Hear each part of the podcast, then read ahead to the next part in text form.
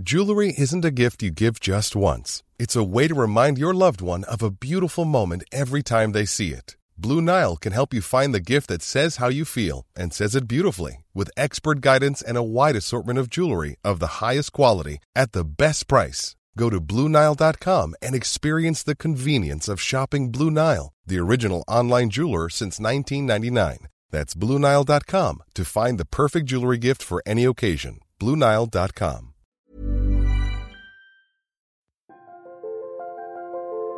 Mes chers camarades, bien le bonjour et bienvenue dans ce nouvel entretien historique. Aujourd'hui, il est assez facile grâce aux nouvelles technologies de faire des rencontres pour éventuellement se mettre en couple. Mais avant, comment cela se passait-il? J'ai eu le plaisir de recevoir l'historienne Claire-Lise Gaillard, spécialisée sur le marché de la rencontre et des petites annonces matrimoniales au XIXe siècle. Elle nous a parlé pendant deux heures de l'époque où se sont créées des agences promettant monts et merveilles pour que deux êtres se lient et vivent heureux jusqu'à la fin de leur jour. Ouvrez grand vos oreilles pour ce nouvel entretien sur Nota Bene. Bonne écoute. Ladies and gentlemen, the story you're about to hear is true. Bonjour Claire-Lise.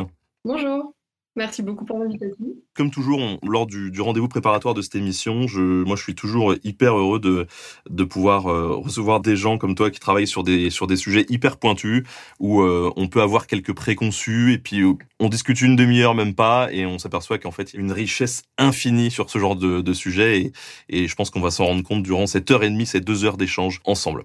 Alors déjà, moi il y a un- une question un peu curieuse, mais pourquoi tu as choisi de travailler sur ce sujet-là en fait? Alors, j'ai pas d'abord choisi de travailler sur ce sujet-là, c'est un peu, euh, c'est banal de le dire, mais c'est un peu le sujet qui m'a choisi parce que je suis tombée sur une archive.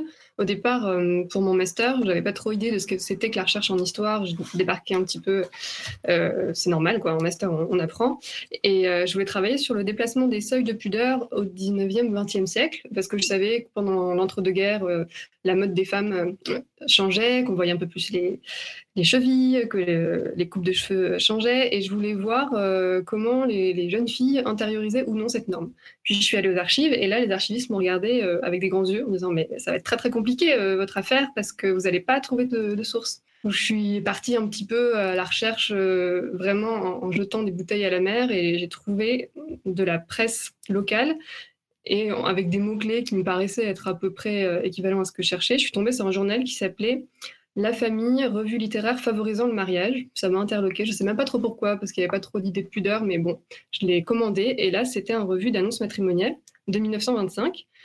Et à ce moment-là, j'ai découvert que ça existait. J'ai vu euh, ces, formules euh, qu'on connaît maintenant un peu, mais euh, style 1925, euh, jeune fille, euh, 25 ans, dot euh, 10 000 francs, cherche fonctionnaire, ce genre de choses. Et là, je me suis dit, ben, c'est très étonnant. Je savais pas que ça existait et c'est à partir de là, tout de suite je me suis dit il y a quelque chose à faire. Il y avait toute une série de profils, ces profils ils se ressemblaient beaucoup et puis du coup j'ai ouvert un tableur. J'ai commencé à les ranger par, euh, par âge, par euh, type euh, de métier, etc. Je me suis dit il y a, y a quelque chose à faire avec ça. Je savais pas encore trop quoi. Bah c'était ma thèse finalement. Donc tu en as pris pour quelques années.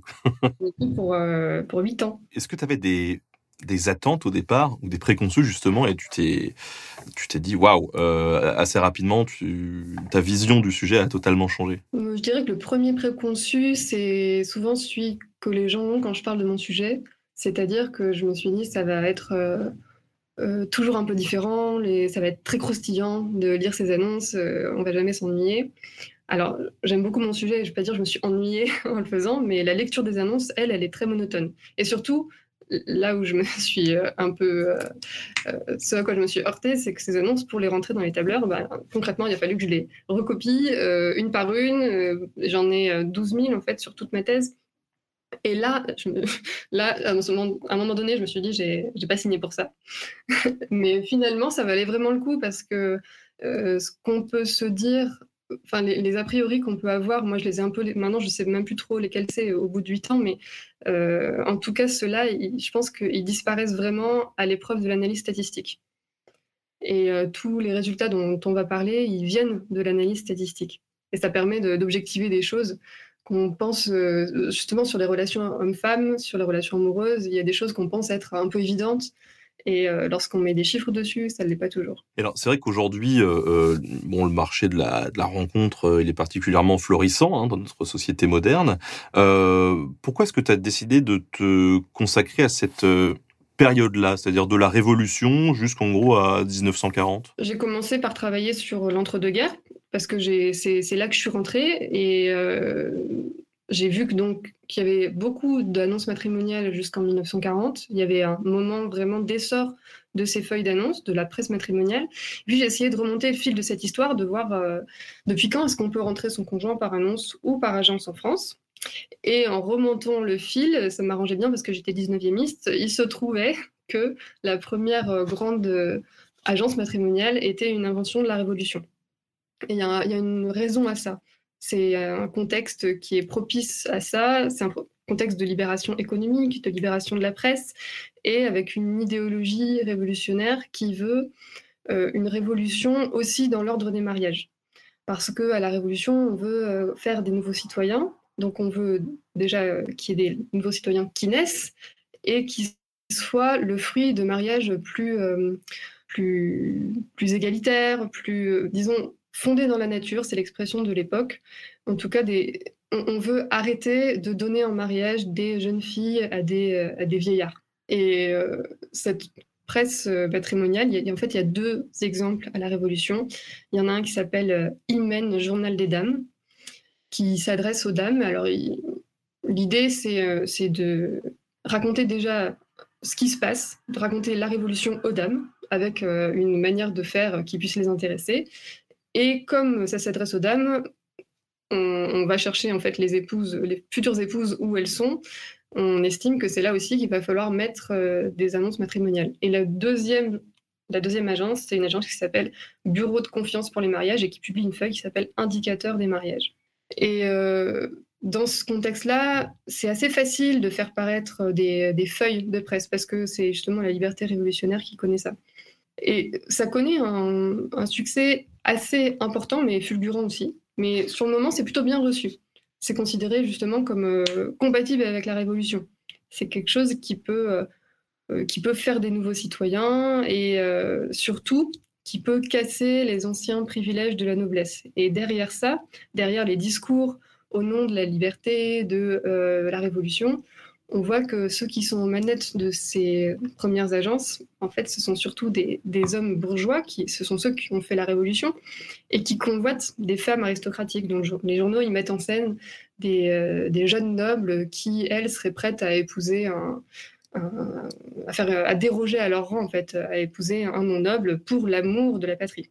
Donc ça, c'est le premier moment. C'est le moment révolutionnaire, ça dure quelques années. Euh, ça fait un petit peu de bruit et puis euh, en fait ça, ça, dure pas très longtemps. Euh, ce qui, c'est pas ça qui constitue le, terreau de l'agence matrimoniale moderne. Ça, c'est une sorte de, parenthèse idéale. Par contre, ce qui fait le terreau de l'agence matrimoniale moderne, c'est ce qu'on appelle les agences d'affaires. Au début du 19e siècle, les agences d'affaires, c'est des, des agents qui mettent le nez dans vos affaires, c'est-à-dire c'est les gens qui, qui, louent leurs services euh, aux, bourgeois pour faire tout un tas de choses, euh, organiser des voyages, euh, faire des prêts, gérer des affaires professionnelles et éventuellement, si besoin, trouver une fiancée. Et au début du 19e siècle, à Paris, il y a beaucoup, beaucoup d'agents d'affaires. Le marché est complètement saturé d'agents d'affaires.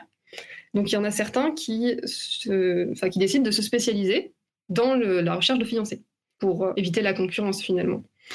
Et il y en a un qui est euh, un de ces agents d'affaires qui est particulièrement connu, c'est Claude Villaume. Et Claude Villaume, euh, c'est quelqu'un complètement euh, fantasque, c'est même un héros de vaudeville tellement il est connu, il est... Il a essayé d'assassiner Napoléon, puis après il lui a demandé un monopole sur son agence et il a été interné à Charenton, il a raconté sa, sa vie, enfin, c'est un personnage public.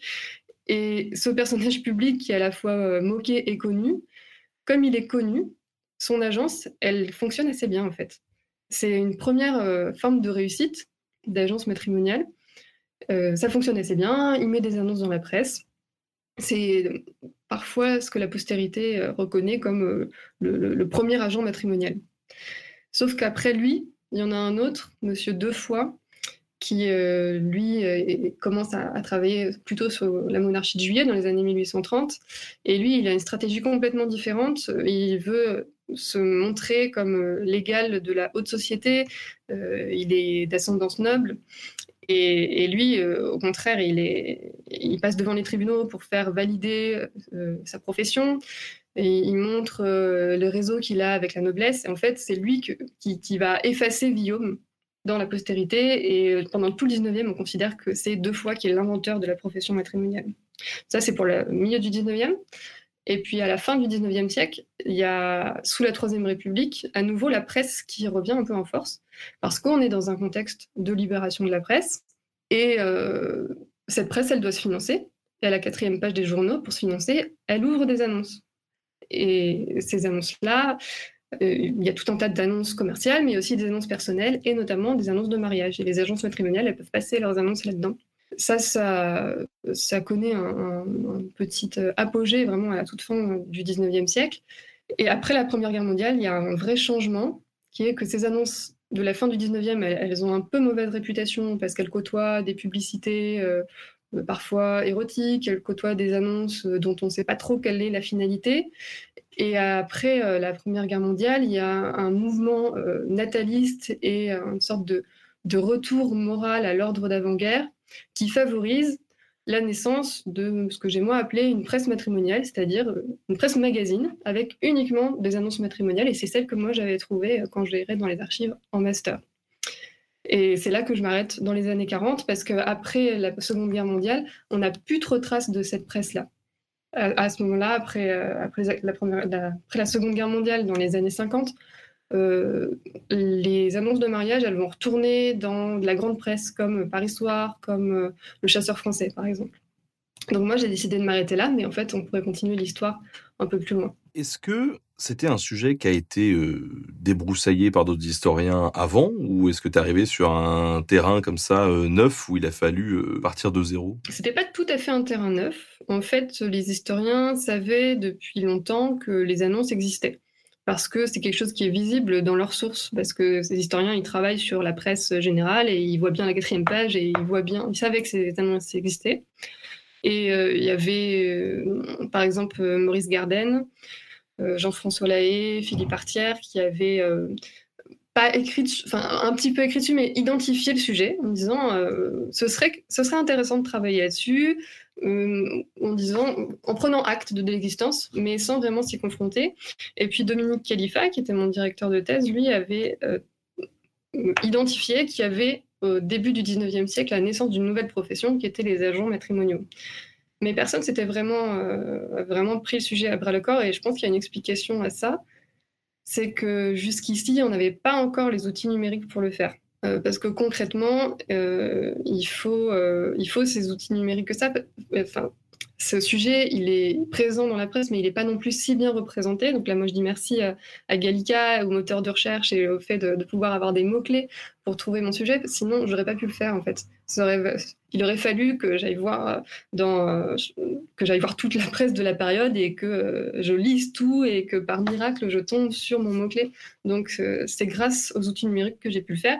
Et puis, bah, comme je disais tout à l'heure, travailler là-dessus, c'est en fait faire une collection de profils d'annonces, donc faire une analyse quantitative et statistique. Et là, c'est pareil, c'est aussi des, des outils un peu nouveaux qui permettent de faire ça. Et du coup, euh, euh, quel type d'archives tu as pu retrouver? Tu as parlé des, petites annonces dans les journaux, mais par exemple pour les agences ou les, ou les réseaux peut-être un peu plus discrets, comment tu as pu fouiller pour euh, trouver ces documents-là?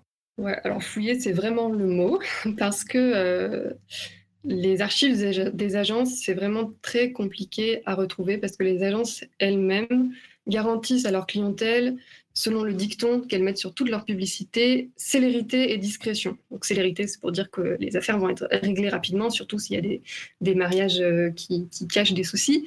Et discrétion parce que c'est très mal vu. Et étant donné que ces agences garantissent la discrétion, elles garantissent aussi de faire disparaître toutes les preuves. Et ça, c'est pas une spécificité des agences matrimoniales. Les agents d'affaires, quels qu'ils soient, les détectives privés, pareil, ils promettent aussi ce genre de choses. Et que ce soit fait ou non, c'est un argument publicitaire, mais surtout que ce soit fait ou non, c'est forcément des archives qui ne sont pas déposées. Et comment on fait pour les retrouver? Eh ben, on dit merci au procès et aux archives judiciaires, parce que c'est uniquement grâce à ça que euh, moi, en tout cas, en tant qu'historienne, j'ai pu retrouver certains, certains registres d'agences matrimoniales, euh, certaines correspondances entre des marieuses et leurs clients, mais c'est forcément des cas qui ont eu affaire avec la justice, donc ça ne reflète pas non plus complètement l'ordinaire du quotidien. Euh, donc surtout, euh, moi j'ai dû aussi beaucoup travailler avec la face publique de cette histoire, les prospectus, les feuilles d'annonce, les pubs, les annuaires, et, et ce qu'en disaient les journalistes qui se sont beaucoup intéressés à ça.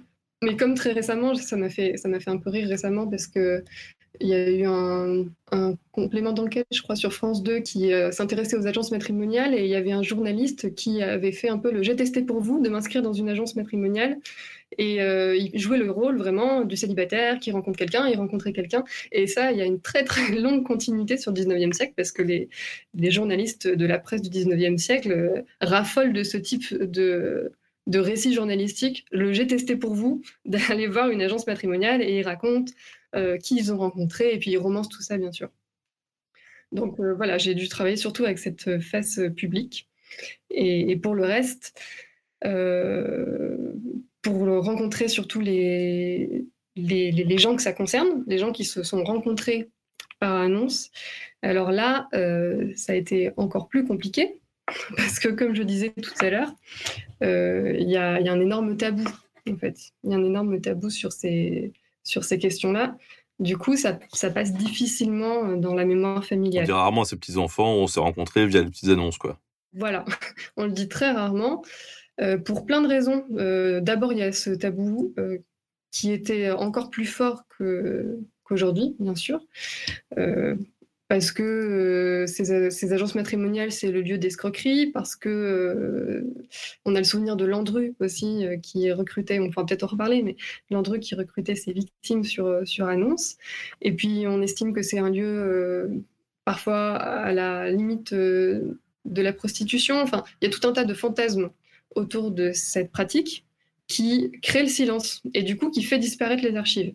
Donc euh, oui, on raconte rarement à la famille, mais même les, gens qui se rencontrent par annonce, en tout cas sur ma période, euh, mentent à, tout leur entourage. Et euh, ça, pour moi, c'est une catastrophe parce que de fait, les enfants ne savent pas que les petits enfants ne savent pas que leurs parents, arrière-grands-parents, ancêtres se sont rencontrés comme ça. Mais euh, j'ai quand même réussi à retrouver une dizaine de, correspondances ou témoignages. Et simplement en lançant des, bouteilles à la mer, enfin, en lançant moi-même des petites annonces tout azimut, j'ai beaucoup discuté de mon sujet à toute occasion autour de moi. Et ça a fait quand même émerger des histoires euh, de grands-parents, d'arrière-grands-parents, d'ancêtres. Et je pense quand même que ça montre que c'est pas si marginal. Donc voilà, je, lance un appel encore une fois ce soir, testez autour de vous. Euh, il y en a forcément eu. C'est souvent qu'il euh, faut aller chercher l'information.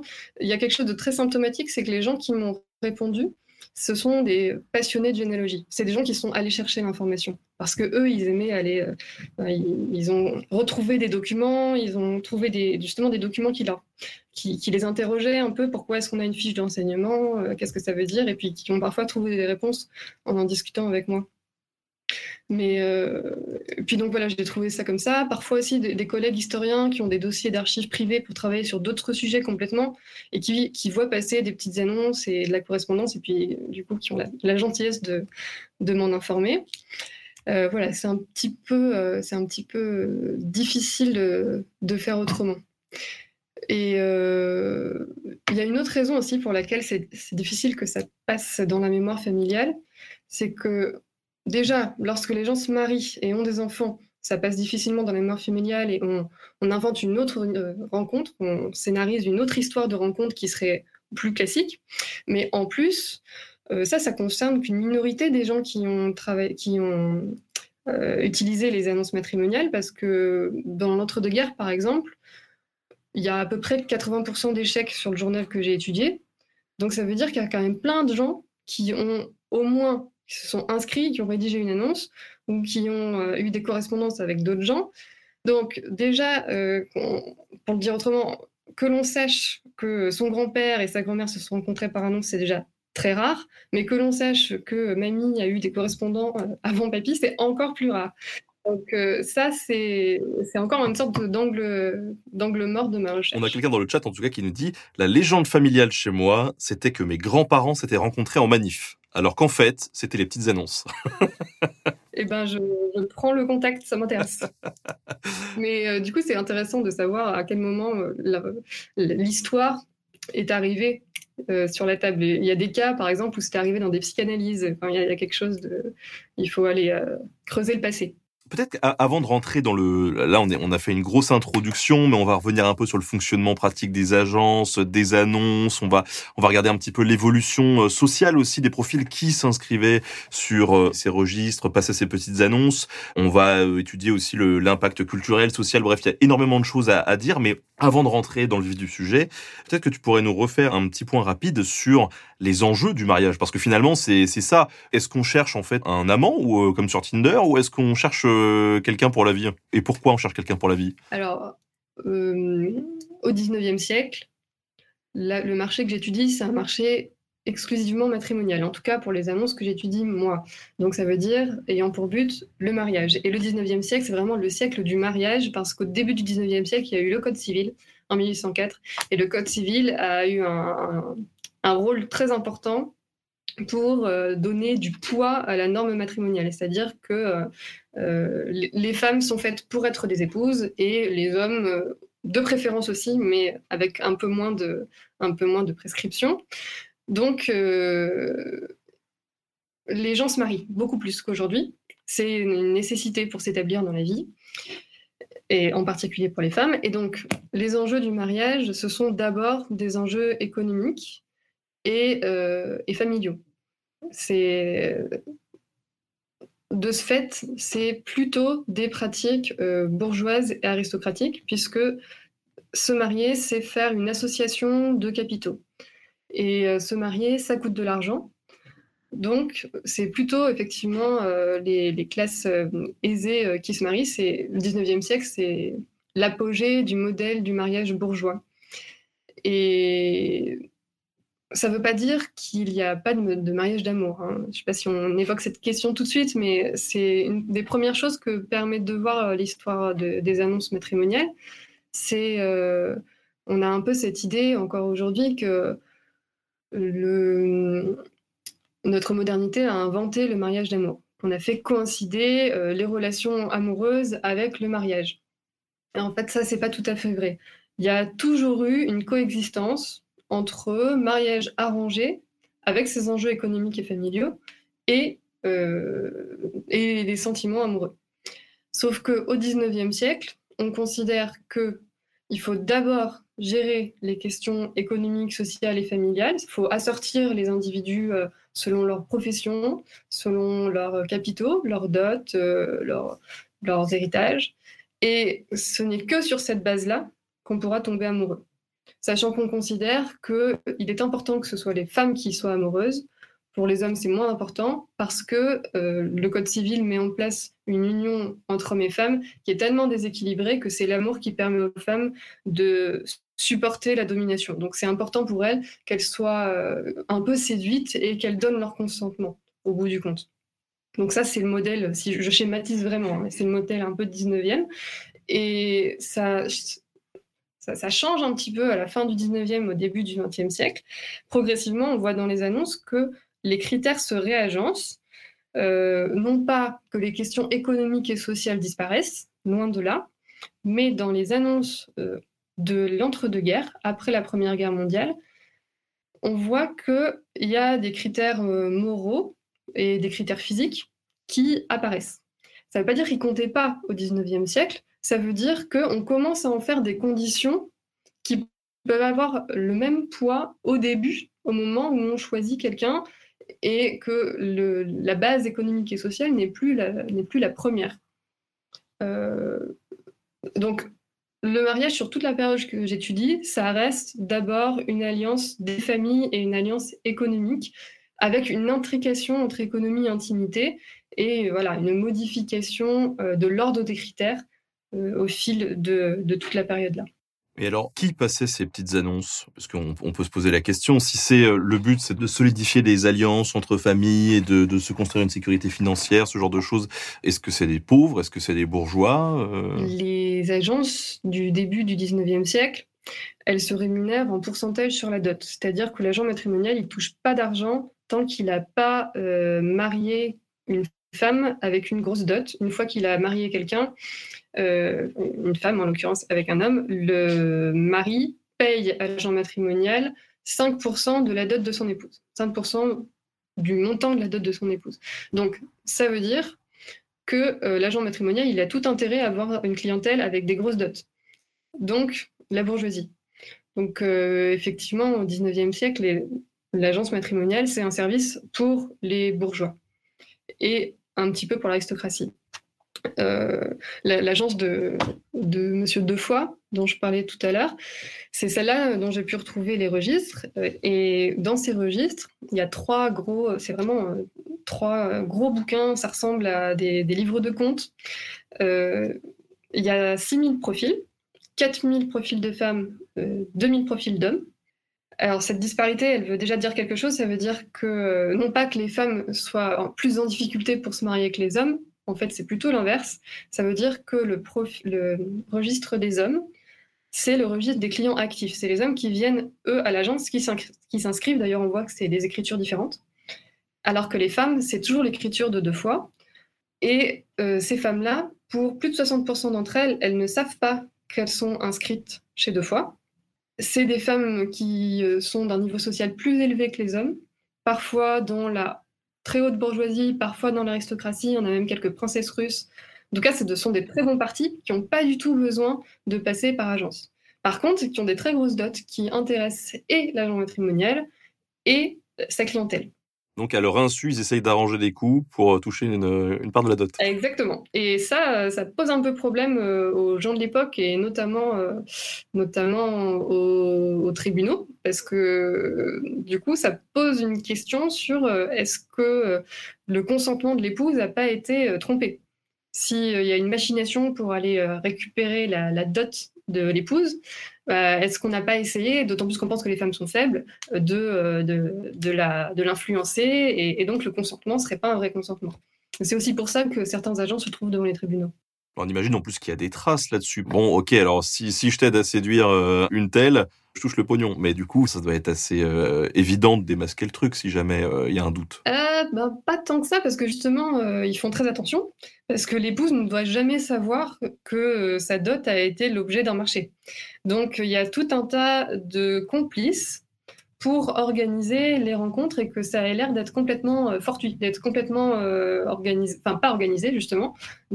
Par exemple, j'ai l'exemple d'un couple qui qui s'est euh, rencontré par hasard en promenade. Le promeneur est arrivé euh, au bon endroit au bon moment parce que la, future se promenait là avec sa tante.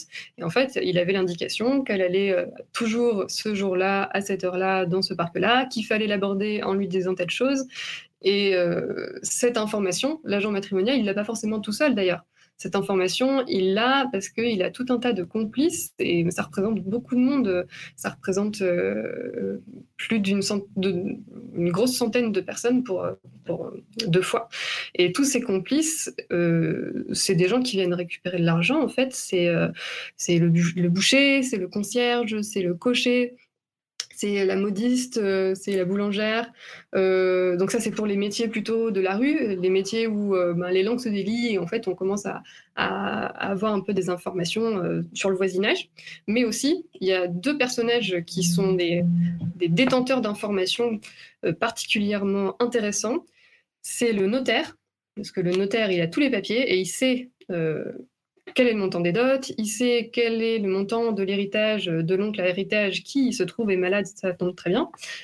Et le deuxième personnage, c'est euh, le, curé, ou enfin en tout cas tous les hommes d'église, le directeur de conscience, enfin selon la hiérarchie sociale, parce que ces hommes-là, euh, bah, dans le confessionnal, ils ont aussi beaucoup d'informations et ils savent euh, quelles sont les attentes de leurs dirigés et ils savent aussi euh, quel est leur niveau social. Donc ça, dans les registres de deux fois, moi je vois euh, que pour une bonne partie des femmes, quasiment la moitié des femmes, il y a la, description de la femme et un nom et une profession euh, juste au-dessus, c'est-à-dire monsieur Intel, euh, épicier, rutan. Et en fait, ça, c'est l'intermédiaire, enfin, c'est le, rabatteur qu'il va falloir rémunérer sur la dot, encore une fois, pour, pour le, remercier de ses bons services et des informations qu'il est venu donner à l'agent matrimonial si le mariage a lieu. Donc tout ça, euh, tout ça, c'est vraiment un système, euh, un réseau en fait euh, que j'ai cartographié sur Paris d'ailleurs, qui fonctionne de façon complètement occulte, enfin complètement occulte.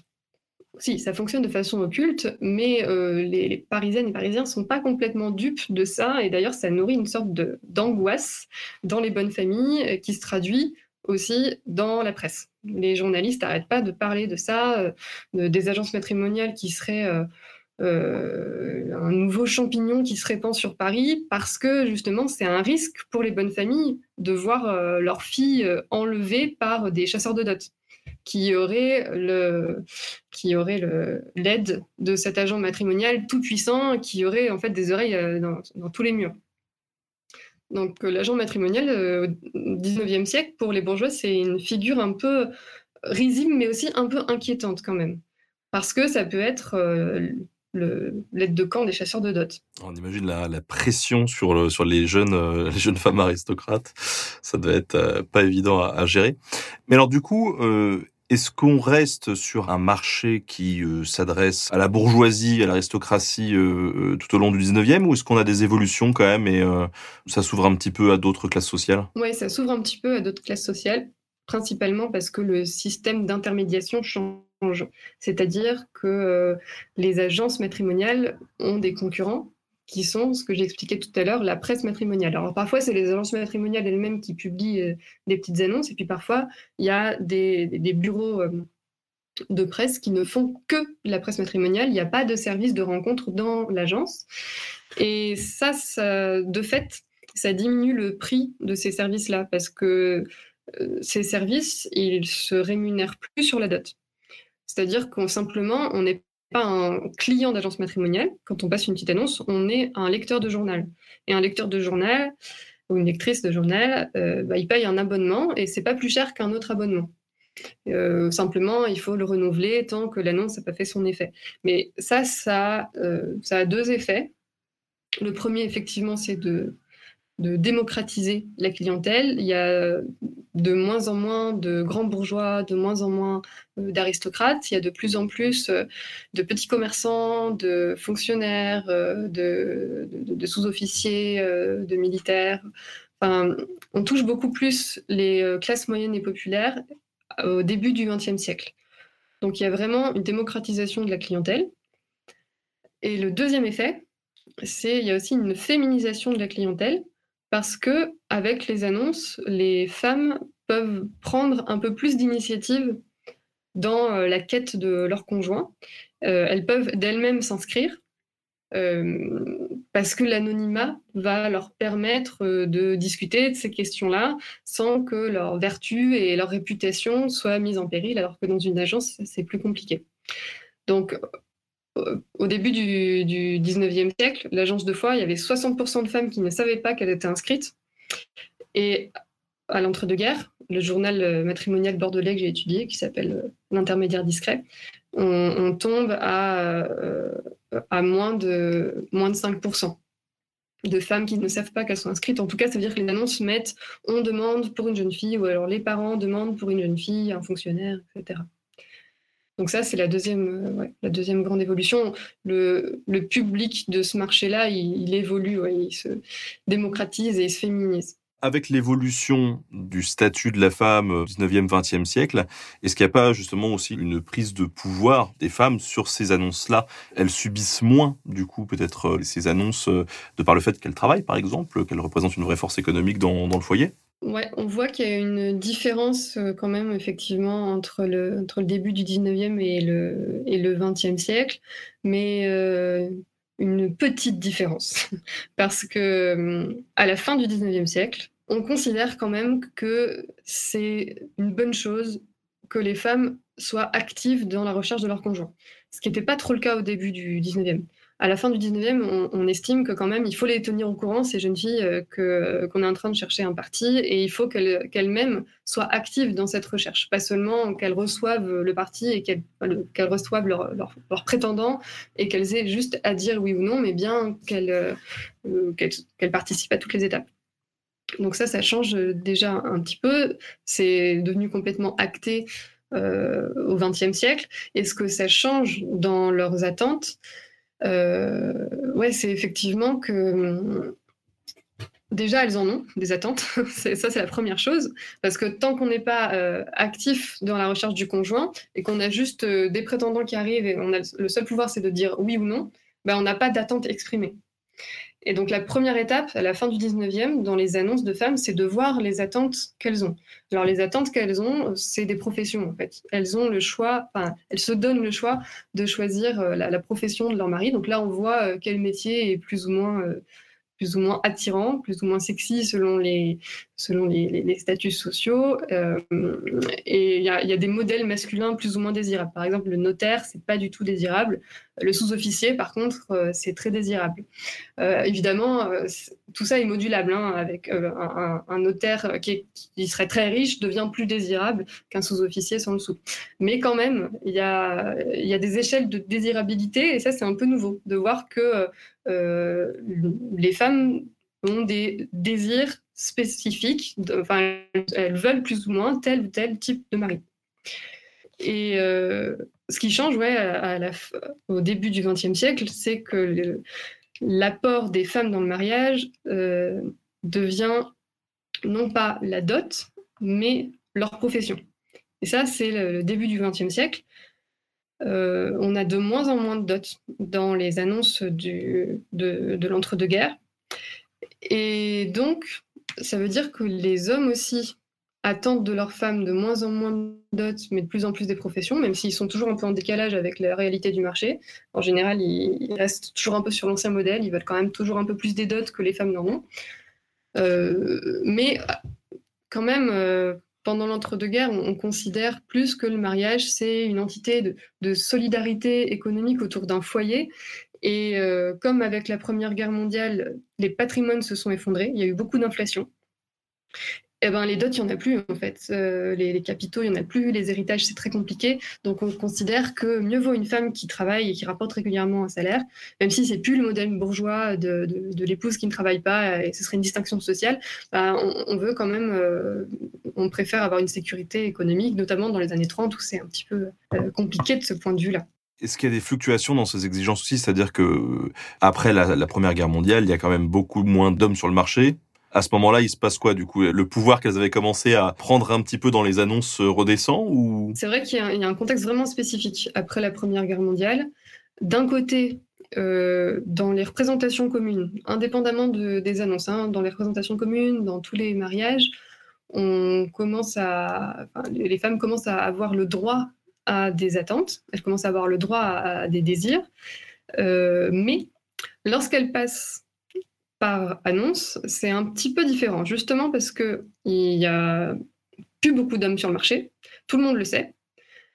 Il y a beaucoup de discours pour dire euh, que les femmes vont rester célibataires, c'est des discours aussi assez, assez, assez stigmatisants et en même temps bah, un peu fataliste, c'est-à-dire que de fait, il n'y a pas suffisamment d'hommes pour marier toutes les femmes, donc il faut bien aussi accepter un célibat féminin, c'est comme ça. Mais ça, ça met beaucoup de pression sur les femmes qui sont à marier et qui veulent se marier. Et les hommes comme les femmes le savent. Et alors, dans les annonces, ça a un effet un peu, euh, particulier dans, dans ce marché matrimonial que constituent les annonces. Les hommes, eux, considèrent que comme ils ne sont pas nombreux, ils ont le droit d'avoir des exigences plus importantes. Et les femmes, elles, considèrent que comme elles sont trop nombreuses, eh ben, il faut qu'elles rabaissent un peu leurs exigences. Donc ça, ça se traduit comment?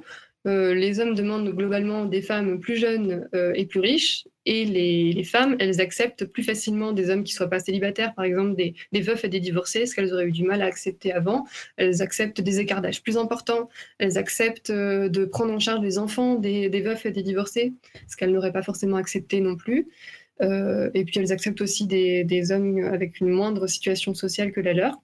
Et donc ça, on le voit dans les mariages qui ont lieu.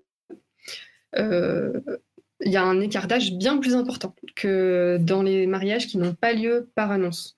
Dans les mariages qui n'ont pas lieu par annonce, l'écart d'âge entre conjoints, c'est entre 3 et 4 ans, quelque chose comme ça. Et dans les mariages de l'intermédiaire discret, donc le journal euh, d'entre-deux-guerres, cet écart d'âge, il est euh, quasiment de 10 ans.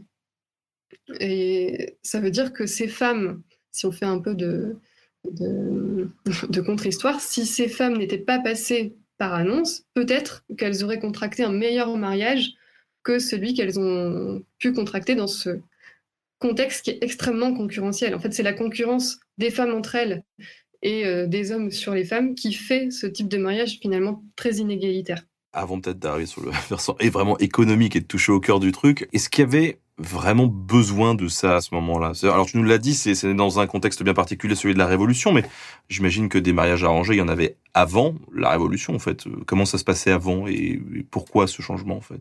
Bah ça, c'est un peu la question qu'on se pose euh, dès qu'on étudie un marché. Pourquoi est-ce que ça prend? Est-ce que c'est vraiment qu'il y a une demande ou est-ce que c'est les, les tenants du marché qui créent la demande? Est-ce que c'est les agents matrimoniaux qui, avec leur pub, disent bah voilà, on a vraiment besoin de ça, il faut venir chez nous? Euh, Ça, principe de, de, créer de la demande quoi, avec, euh, avec les publicités.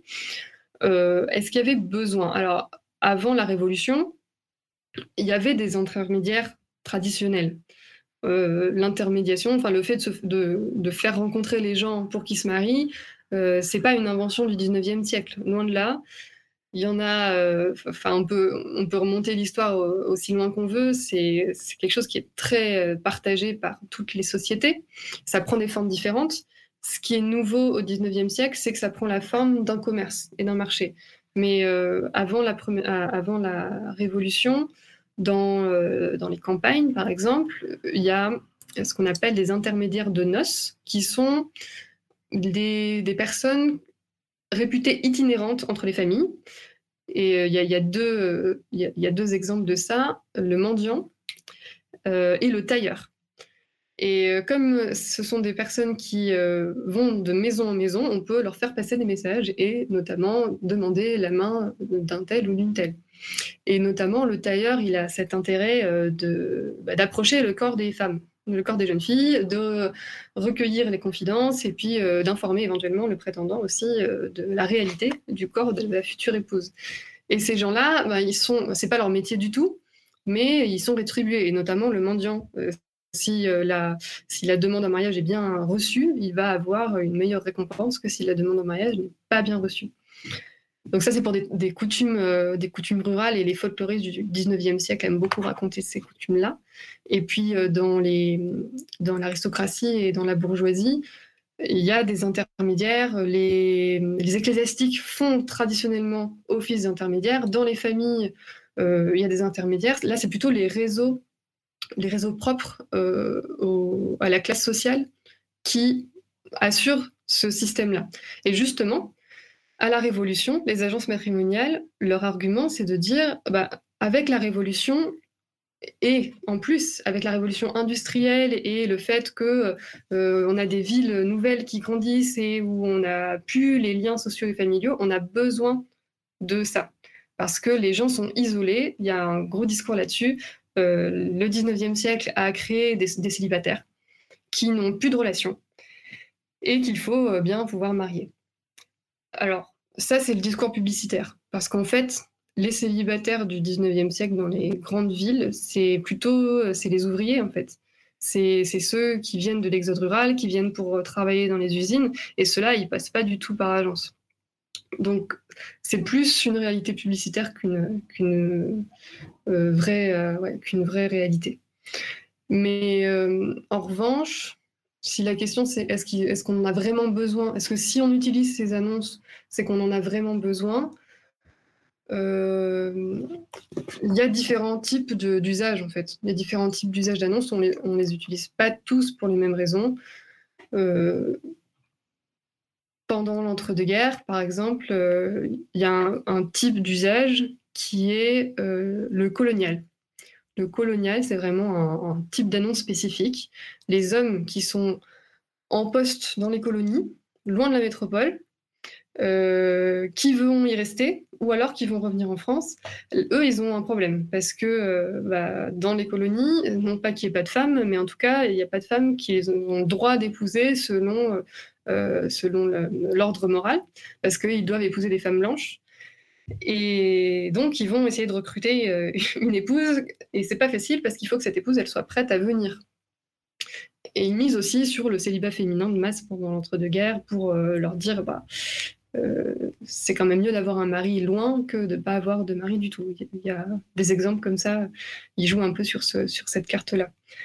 Donc voilà, il y a des, types d'usages différents. Il y a des gens qui, euh, avouent dans les annonces qu'ils n'ont pas de relation, qui n'ont plus de famille, et donc euh, qui, ils préfèrent avouer dans les annonces ce manque de relation plutôt que de laisser le doute sur une autre raison qui serait une raison inavouable. Pourquoi est-ce qu'on est dans ces annonces? Bah, Peut-être parce qu'on n'a pas réussi à trouver euh, autrement. Peut-être qu'il y a une raison à ça, une, tare euh, physique, euh, sociale ou autre. Alors, concrètement, comment ça se passe? Je suis au 19e, je veux trouver une femme. Comment je m'y prends pour aller poser une petite annonce? Qui je vais contacter? Est-ce que je dois envoyer un gabarit spécial? Est-ce que je suis limité? Est-ce que on doit euh, contrôler son, son, langage quand on va écrire? Est-ce que euh, si on a des difficultés à, s'exprimer, on peut se faire aider peut-être par euh, le journal où on va déposer les annonces? Enfin, comment on fait? Alors, mode d'emploi. Il y a plusieurs, euh, déjà, il y a plusieurs possibilités parce que le marché s'est un peu étoffé. Donc, on a la possibilité d'aller voir une agence, d'aller euh, voir euh, de la presse spécialisée ou alors de poser une annonce dans la presse générale, dans le Figaro ou dans le jour, le matin, le 19e siècle. si on va voir une agence, déjà, on, va, on va prendre connaissance de la publicité dans un journal, dans un annuaire on va aller à l'adresse euh, concernée. Et à ce moment-là, probablement, on va passer par un petit escalier dérobé, parce que les agents matrimoniaux font en sorte de, garantir justement la discrétion de, leurs clients. On va attendre dans une petite salle d'attente et puis euh, rencontrer l'agent ou la marieuse. Et euh, après, on va passer par un autre escalier pour ne pas rencontrer pas prendre le risque de rencontrer la personne qui était avant dans le bureau, qui peut être euh, quelqu'un qu'on connaît et euh, tout le monde a, intérêt à ce que personne ne se croise en fait. Donc ça, il y a un système euh, comme ça. et l'agent matrimonial ou la marieuse, à ce moment-là, dans cet entretien, il va prendre connaissance de, de, ce que vous voulez et puis peut-être rédiger une annonce. probablement dans un journal de, de, grande presse, bah, comme j'ai dit tout à l'heure, le Figaro, etc. Et là, oui, il y a des codes pour écrire. Il y a des codes euh, déjà parce que une annonce, ça coûte cher. Donc, enfin, ça coûte pas si cher que ça, mais en tout cas, chaque mot se paye. Donc, il y a des abréviations. Et à la fin du 19e, il y a un langage petite annonce qui, qui est bien connu des lecteurs et des lectrices, euh, bien sous tout rapport. Euh, il y, a des mots-clés aussi qui sont un peu connus. Par exemple, euh, mariage avec tâche dans une annonce, ça veut dire euh, que euh, il y a eu une tâche à un moment donné, ça fait référence à la tâche de la défloration, donc que la jeune fille a, été, comme on dit, séduite et donc qu'il y a un enfant à venir. Donc il y a ce type de mots-clés-là. on peut évoquer ses espérances aussi dans l'annonce. Alors les espérances, c'est l'héritage en fait c'est les sous qu'on espère avoir une fois que, que les ancêtres, que les que l'oncle, le, le, père, la mère, etc. sera, les garants. les garants, ouais, exactement. Il y, a, il y, a, beaucoup de similitudes entre le marché de la rencontre et le marché immobilier. Hein. Il y a vraiment, c'est né de la même matrice en tout cas. Et puis, euh, si on veut passer par la presse matrimoniale, là, on va jamais rencontrer personne.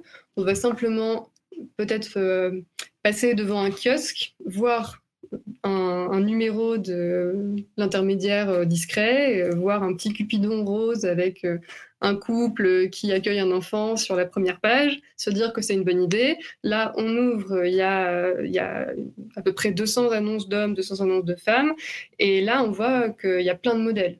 Donc oui, on peut se faire aider si on écrit et on demande, voilà, je suis comme ça, je veux ça, et la personne, euh, au bout de la lettre, peut réécrire, mais en général, il n'y a pas besoin parce que toutes les annonces se ressemblent tellement, c'est très stéréotypé, il y a un intitulé, euh, jeune fille, demoiselle, euh, dame, ça, ça veut dire une dame n'est plus une demoiselle, donc soit c'est une veuve, soit c'est qu'elle elle est, elle est plus vieille.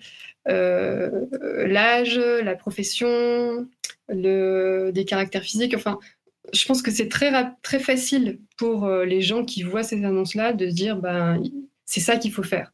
Il y a une sorte d'apprentissage des codes euh, simplement à la lecture des annonces. Mais du, du coup, on peut avoir cette, euh, cette sensation d'ailleurs aujourd'hui quand euh, on voit sur les réseaux sociaux passer des profils de, de rencontres ou autres, on a l'impression que c'est tous un peu les mêmes, même quand ils veulent être un petit peu original, on se dit bon, ça casse pas trois pattes à canard. J'imagine qu'à l'époque, du coup, vu que les annonces se ressemblent toutes, c'est compliqué de faire son choix. Oui, sûrement. mais il y a une raison à ça, pour, pour lesquelles toutes les annonces se ressemblent et probablement euh, je ne suis pas sociologue, mais probablement qu'il y a une continuité avec ce qu'on voit aujourd'hui sur les sites de rencontres.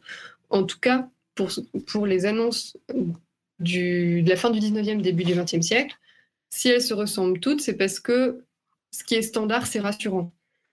Et comme euh, ce, ce marché-là, bah, il est un peu inquiétant, on ne sait pas qui va être derrière l'anonymat, on, se dit qu'on va forcément acquérir des gens qui sont exclus du marché matrimonial classique, euh, et ben, si on veut euh, multiplier ses chances d'être contacté, il faut rentrer dans euh, les codes. Il ne faut pas faire preuve d'originalité, parce que l'originalité, elle est forcément inquiétante.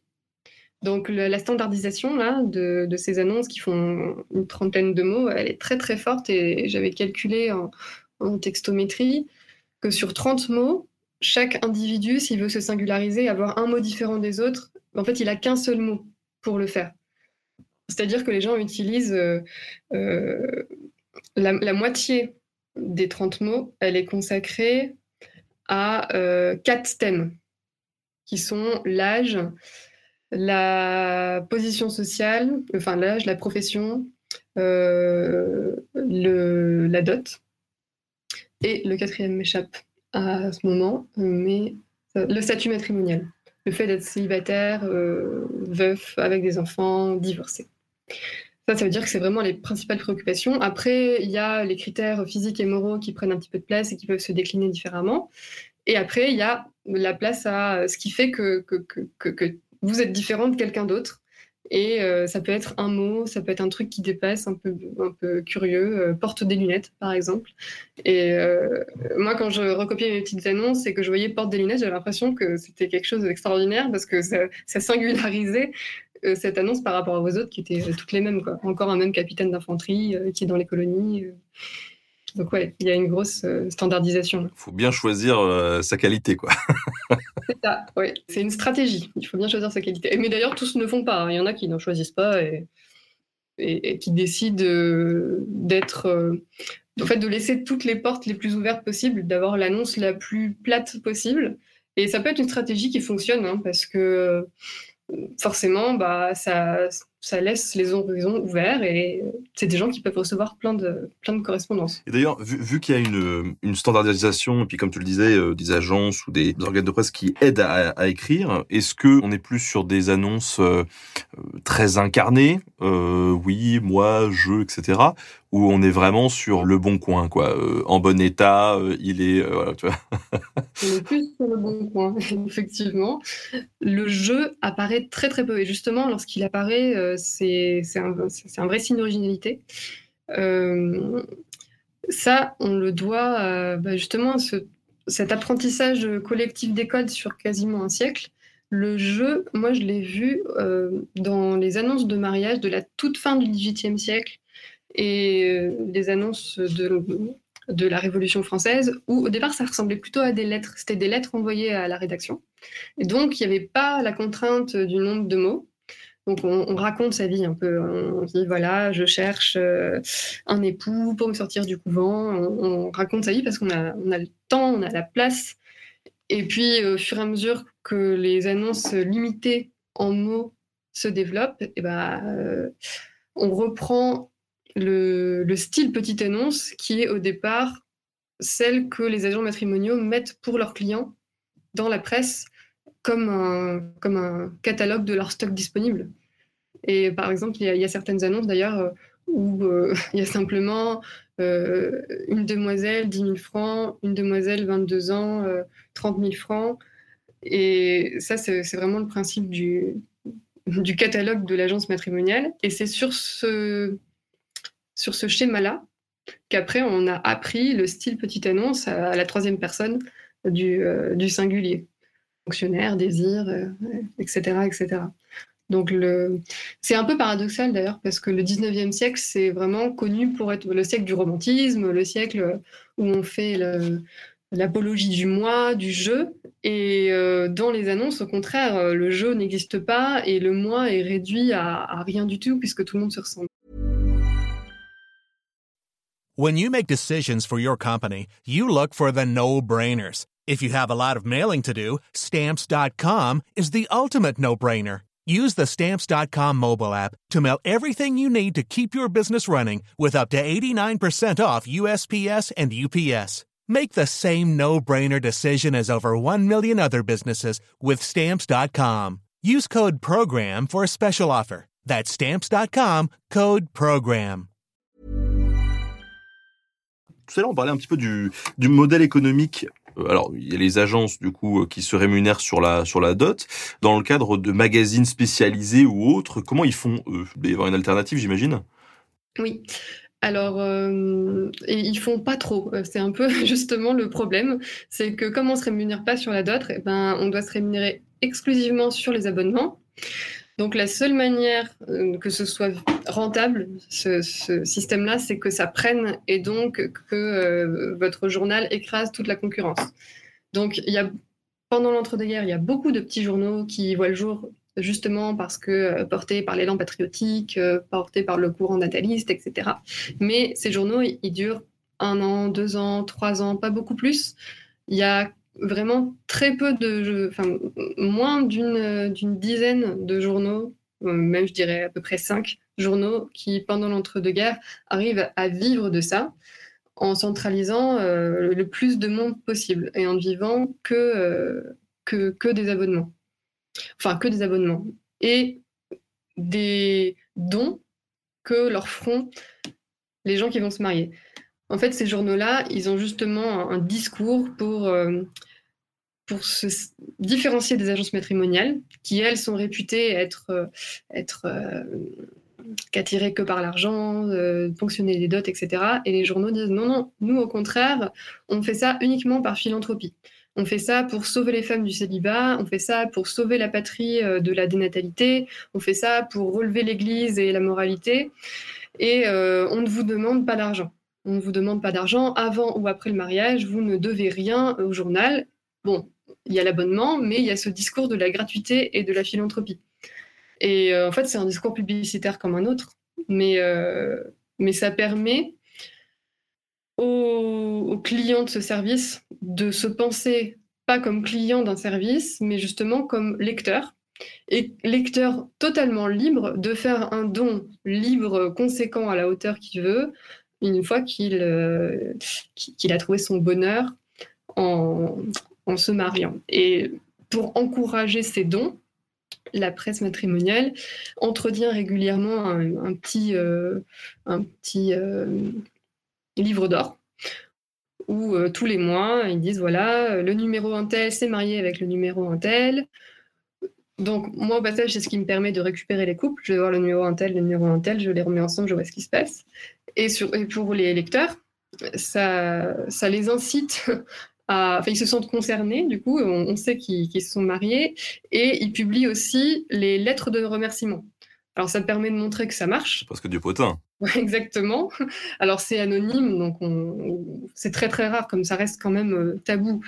Euh, on ne sait pas qui s'est marié, mais de Madame Z avec Monsieur X, euh, il y en a beaucoup. Et euh, ces lettres, elles sont évidemment dithyrambiques. Euh, je, vous dois la clé de mon bonheur, veuillez recevoir euh, à titre de modeste reconnaissance ces quelques cent mille francs. Est-ce que ça serait pas les faux commentaires Amazon avant l'heure? Exactement, exactement. C'est très probablement des, lettres bidons, mais euh, il y en a beaucoup, donc c'est pas impossible que dans les lettres bidons, il y ait aussi de vraies lettres qui s'inspirent des lettres bidons et que, ces agences vivent quand même un peu des dons aussi. Faire appel à, une agence matrimoniale, ça doit coûter quand même plus cher que déposer une annonce dans un magazine. Est-ce qu'il y a une différence de budget à investir du côté de la personne qui recherche et qui veut déposer une annonce entre un magazine spécialisé ou un magazine, euh, un journal plus généraliste? Parce que on imagine que dans le Figaro, du coup, les pages sont limitées sur ce qui concerne les, annonces. Oui, alors en fait, l'usage n'est pas tout à fait le même parce que le Figaro vous pouvez l'acheter au numéro et euh, vous pouvez ne payer que l'insertion de l'annonce pour un temps, euh, pour une fois par exemple, juste pour une fois. Et des fois, ça peut marcher. D'ailleurs, souvent, ça peut marcher parce que Figaro a une très grosse diffusion et les annonces sont très lues. Donc, c'est assez rentable euh, pour la personne qui passe une annonce parce que c'est un one-shot, c'est en une seule fois. Alors que pour la presse matrimoniale, le sérieux se paye quand même un peu. Tout le, toute la garantie, euh, tout le, packaging moral, patriotique, religieux, eh ben, ça, se, ressent un peu sur le prix de l'abonnement et on, est obligé de s'abonner pour passer une annonce, alors qu'on n'est pas obligé d'être abonné au Figaro pour passer une annonce au Figaro.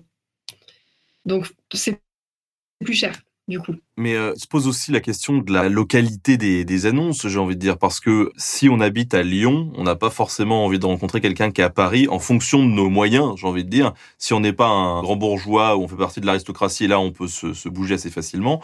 Comment est-ce qu'on fait justement pour contrôler la localisation quand on pose son annonce? Est-ce que c'est vraiment efficace? Ça, ça évolue au cours de ma période.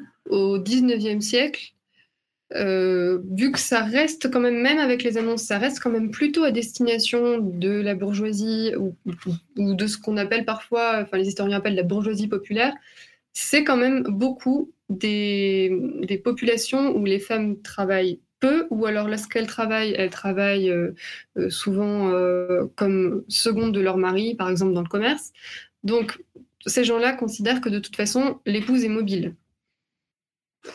Donc, euh, les, femmes qui sont inscrites, soit, euh, elles ne le savent pas, mais, euh, et, et, leur famille estime que, que le mariage vaut le coup de les déraciner, que le prix du mariage est suffisamment élevé pour qu'elles puissent être déracinées, soit elles-mêmes sont prêtes à être déracinées. Et euh, ça change un peu justement avec le fait que les, femmes ont davantage leur propre profession et pas forcément liée à celle du mari. Au XXe siècle, après la, Première Guerre mondiale. Et c'est ça qui nourrit aussi la naissance d'une presse exclusivement régionale. L'intermédiaire discret dont je parle depuis le début, c'est un journal bordelais. Et une des lignes publicitaires de ce journal, c'est de dire... Euh, euh, un peu le rencontre les filles de ta région, enfin, euh, trouver quelqu'un au plus proche de soi. Et ça, effectivement, c'est assez intimement lié au fait que les femmes sont moins mobiles que si elles étaient dans le modèle bourgeois de l'oisiveté. On nous demande dans le chat s'il y a des tarifs en fonction de la position de l'annonce sur la page. Alors, de la position de l'annonce, non. Par contre, euh, comme euh, il y a des, tarifs pour tout, effectivement, il y a des tarifs si on veut avoir son annonce mise en gras. Ou alors, il y a certains journaux qui font une présélection des annonces premium. Euh, par exemple, le trait d'union pour toute situation. Alors justement, le trait d'union, c'est un journal de l'entre-deux-guerres qui a une double page d'annonces du trait d'union mondain qui est pour euh, les gens qui payent et pour être dans euh, les, deux pages select. Et puis après, il y a le trait d'union pour toute situation, des gens qui ont un peu moins payé. Donc euh, oui, c'est une manière de présélectionner aussi les gens qui vont nous écrire. De, se faire identifier comme euh, quelqu'un qui a pu mettre le prix et, de ne pas prendre le risque de correspondre avec n'importe qui. Donc là, il y a, un peu la même logique aussi que euh, que les sociologues euh, des, des, sites de rencontres ont pu identifier aujourd'hui sur euh, les sites comme Elite Rencontre, où c'est plus cher. Et c'est une manière de garantir qu'on va rencontrer quelqu'un de sa propre classe sociale. En fait, c'est exactement la même logique que l'agence matrimoniale de deux fois. Parce que euh, oui, c'est cher de payer 5% de la dot de son épouse, mais c'est la garantie euh, d'avoir une épouse qui va euh, vous faire monter dans l'échelle sociale. Donc ça montre bien que les enjeux économiques et sociaux des rencontres et des mariages, ils sont, en fait, ils sont très pérennes. Il y avait beaucoup de spécialisation ou pas? C'est-à-dire que bah, c'est vrai qu'aujourd'hui, euh, comme tu le dis, il y a des sites qui sont spécialisés dans tout. Il y a des trucs spécialisés dans, dans les geeks, des trucs spécialisés dans les sites de rencontres extra-conjugaux, il y a des trucs spécialisés en fonction des religions. Est-ce que c'était un peu pareil aussi à l'époque? Par affinité politique. Affinité politique? Ouais, Ça s'est plutôt développé après, ouais. Ça s'est plutôt développé après.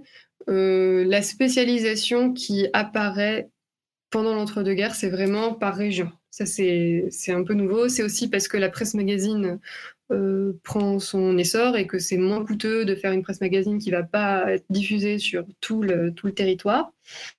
Euh, il y a un petit peu de spécialisation par religion. Il y a des journaux qui se disent explicitement catholiques, c'est facile de se dire catholique et ça peut être simplement euh, un gage de moralité parce que ça part un peu du principe que la France est majoritairement catholique, mais ça veut aussi dire que euh, on n'entend pas faire de mariage mixte euh, et, notamment avec des protestants. Et il y a une, une presse, une presse matrimoniale protestante qui s'appelle Eliezer et euh, c'est lié à la fondation de la cause, qui est une fondation euh, protestante de l'entre-deux-guerres. Et Eliezer, euh,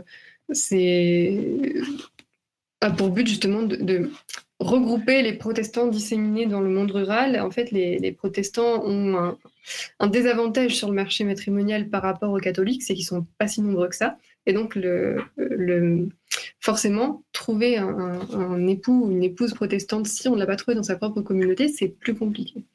Et pour la, euh, communauté juive, souvent, euh, ils ont euh, des annonces de mariage dans la presse juive.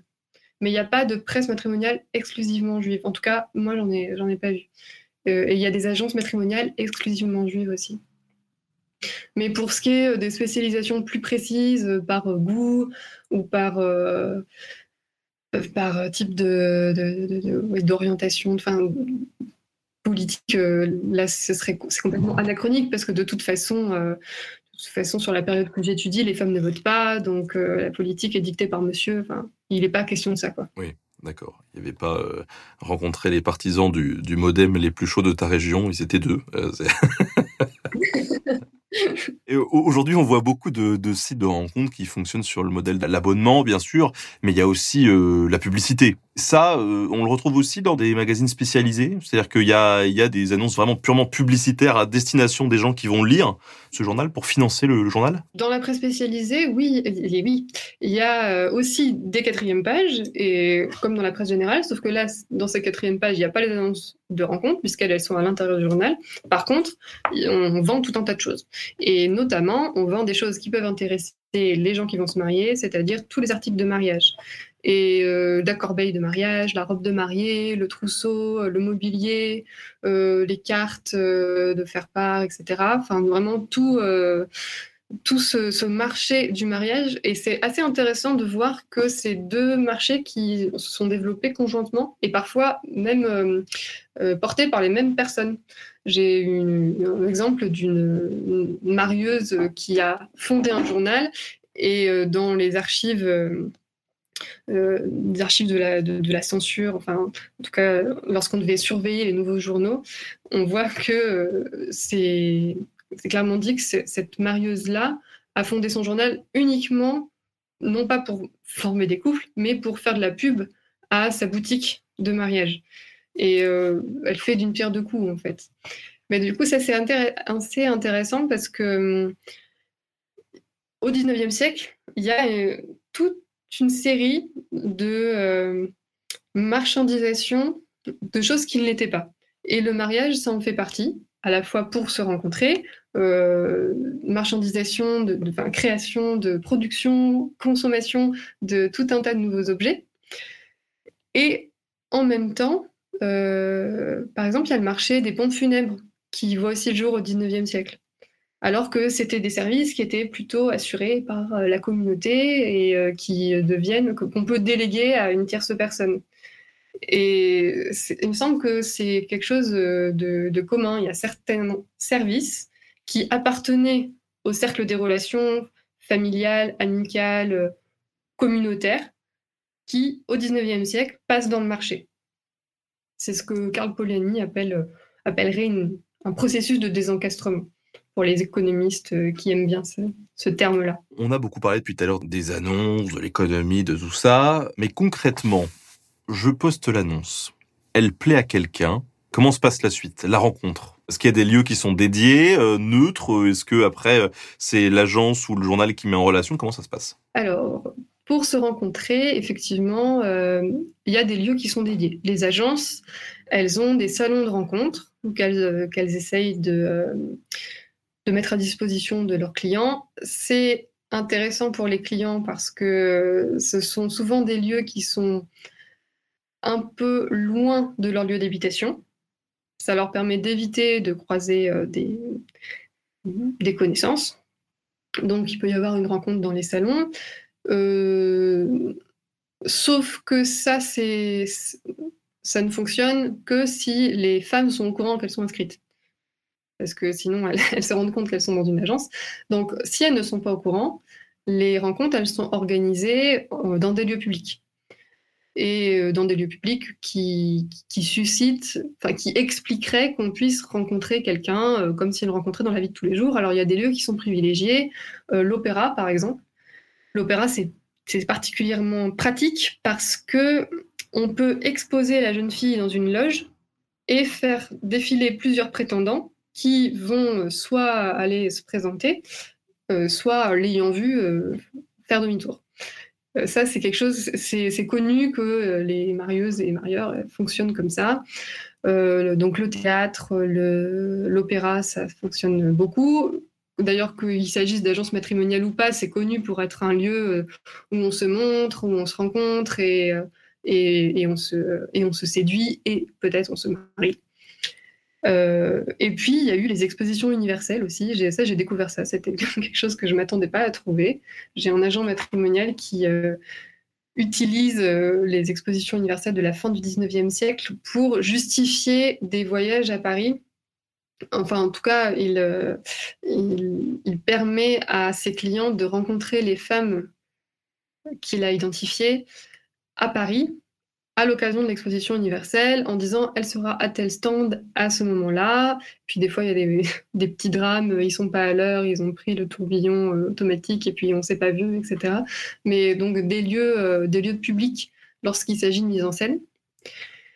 Et puis lorsque les, les, les, hommes et les femmes passent par annonce et pas par agence et qui sont tous les deux au courant de cette, euh, de ce mode de rencontre, euh, ouais, ça va être euh, d'abord une phase de, de rencontre par écrit, souvent qui dure un peu longtemps, qui peut durer euh, plusieurs mois, justement parce qu'on ne sait pas trop à qui on écrit.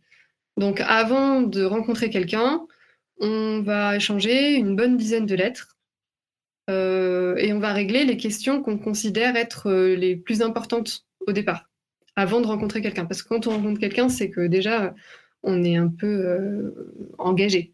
Et c'est ça qui est intéressant, parce que du coup, dans ces premières, euh, dans ces premières euh, lettres, on voit qu'il s'accorde sur le, mode de vie général. Il s'accorde pas trop sur les caractères, mais plutôt sur vous vivez où, ça c'est très important, avec vos parents, pas avec vos parents, euh, c'est quoi votre quotidien, euh, votre carrière, ça va ressembler à quoi ce genre de choses. Et puis, il y a des gens qui ont aussi des, des préoccupations particulières. J'ai le cas d'un, d'un colonial, encore une fois, qui, lui, dans toutes les lettres qu'il refuse d'ailleurs, enfin toutes les lettres qu'il reçoit et qu'il refuse, souligne à chaque fois la euh, coupe de cheveux des femmes euh, qui lui écrivent. Et il refuse de les rencontrer si ces femmes ont les cheveux euh, courts à la garçonne. Parce que là, à ce moment-là, on est dans l'entre-deux-guerres. La mode, c'est la coupe à la garçonne. Sauf que cette coupe à la garçonne, elle est très signifiante socialement et culturellement. Ça veut dire quelque chose. D'être une garçonne, ça veut dire qu'on est euh, une jeune fille moderne. Et cette expression-là, elle est très clivante à cette période-là. Il y a les, euh, filles, les femmes modernes, les jeunes filles modernes et les vraies jeunes filles. Et euh, les garçons, c'est celles qui ont pris le tournant des années folles, qui ont, sont rentrées dans, dans, ce moment un peu émancipateur des, années 1920, plus euh, dans les, dans les esprits que dans les faits, mais en tout cas, c'est quelque chose qui, pour les, pour les futurs maris que moi je, je vois, c'est un repoussoir absolu. Il y a beaucoup de filles qui, dans les annonces, disent qu'elles ont les cheveux coupés parce qu'en fait, c'est la mode et que beaucoup de jeunes filles ont suivi la mode. Mais les hommes, eux, euh, soit ils précisent qu'ils veulent, ils veulent que leurs épouses ont les cheveux longs, soit euh, ils mettent carrément euh, cheveux courts s'abstenir ou cheveux coupés s'abstenir. Comme ils mettraient pas sérieux s'abstenir ou divorcer s'abstenir. Ça va complètement ensemble.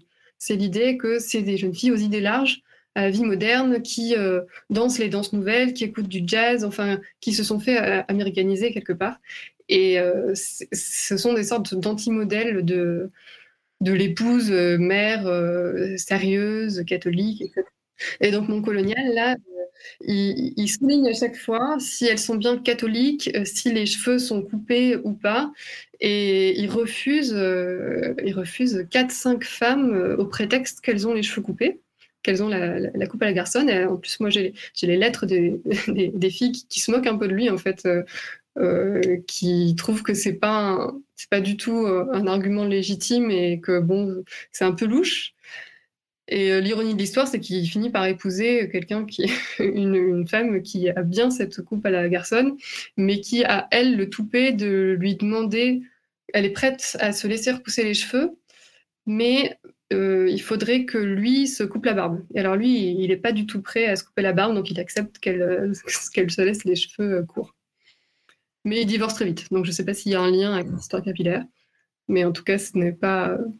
Mais c'est intéressant de voir qu'il y a quand même des, il y a des codes. On ne penserait pas que la coupe de cheveux, ça veut dire tant de choses socialement, politiquement, culturellement, et, et c'est pas juste qu'il a un, désir particulier pour Enfin, c'est pas juste de, de, l'attirance pour un certain type de cheveux, là c'est certain.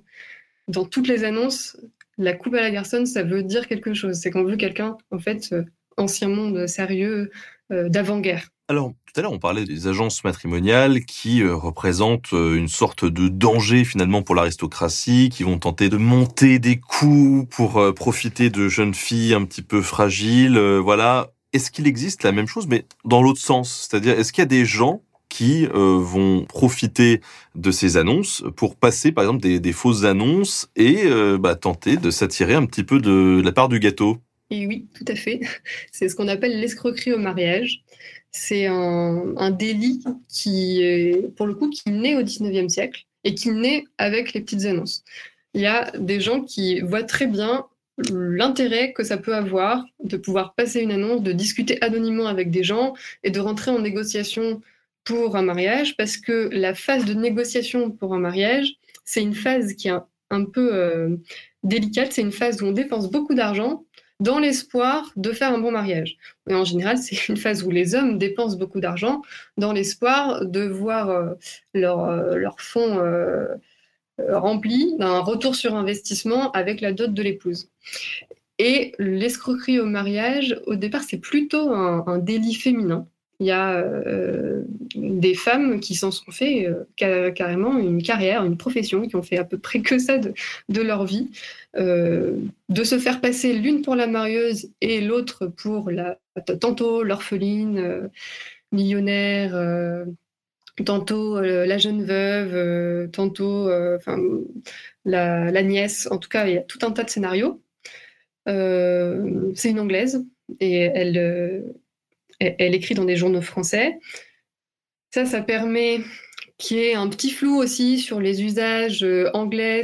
elles, leur font passer euh, tout un tas de, dépenses au prétexte que en Angleterre ça se fait comme ça, vous inquiétez pas, c'est la, fiancée qui choisit sa bague, euh, donc euh, elles font acheter par exemple une bague très très chère aux, aux fiancés et puis euh, en fait elles remplacent par du toc et puis elles revendent la bague et elles se font de l'argent. Et puis, bah, comme euh, la fiancée en question ne peut pas épouser tout le monde, euh, elle finit toujours par avoir un prétexte pour disparaître.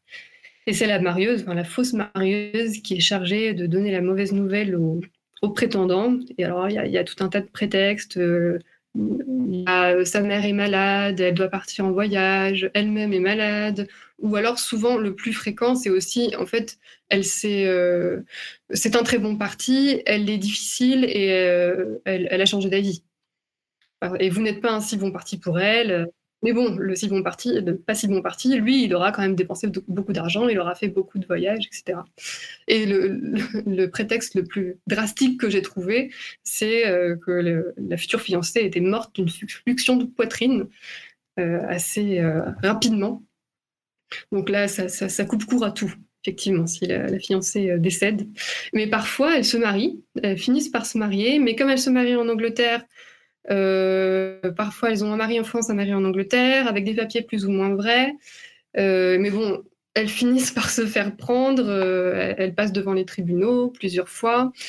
Et ça, la, la, presse, dans les chroniques judiciaires, la presse est très fan de ce genre d'histoire parce que c'est les mêmes personnages que dans les vaudevilles. Euh, c'est des histoires qui sont croustillantes. En plus, euh, ces journalistes, ils, aiment beaucoup fictionnaliser les procès.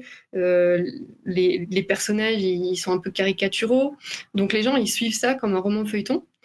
Et là où ces deux femmes, elles, sont, elles sont assez malines, en fait, c'est que non seulement elles ont compris qu'avec les codes des annonces, elles pouvaient se faire de l'argent, mais elles ont aussi compris qu'avec les codes de la presse, elles pouvaient se faire de l'argent parce que la marieuse en question, euh, Justine Pesnel, euh, qui a été l'appât avant de, vieillir et de devenir la marieuse et de passer régulièrement devant les tribunaux.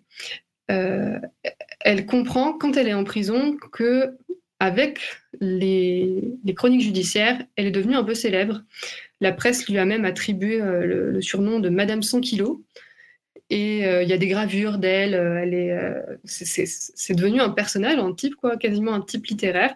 Donc elle écrit ses mémoires, les mémoires d'une marieuse, et elle les vend au petit journal et elle les, elle les fait paraître en feuilleton sur sur quasiment 10 numéros. Donc ça lui rapporte aussi un petit peu d'argent. Donc voilà, elle a bâti toute, toute sa carrière là-dessus. Et elle s'invente un passé complètement fantasque où elle aurait séduit le, le roi Milan, enfin des choses en tout cas, pour l'instant, je dis qu'elle s'invente parce que j'ai pas été encore euh, vérifiée dans les archives, mais euh, c'est en projet.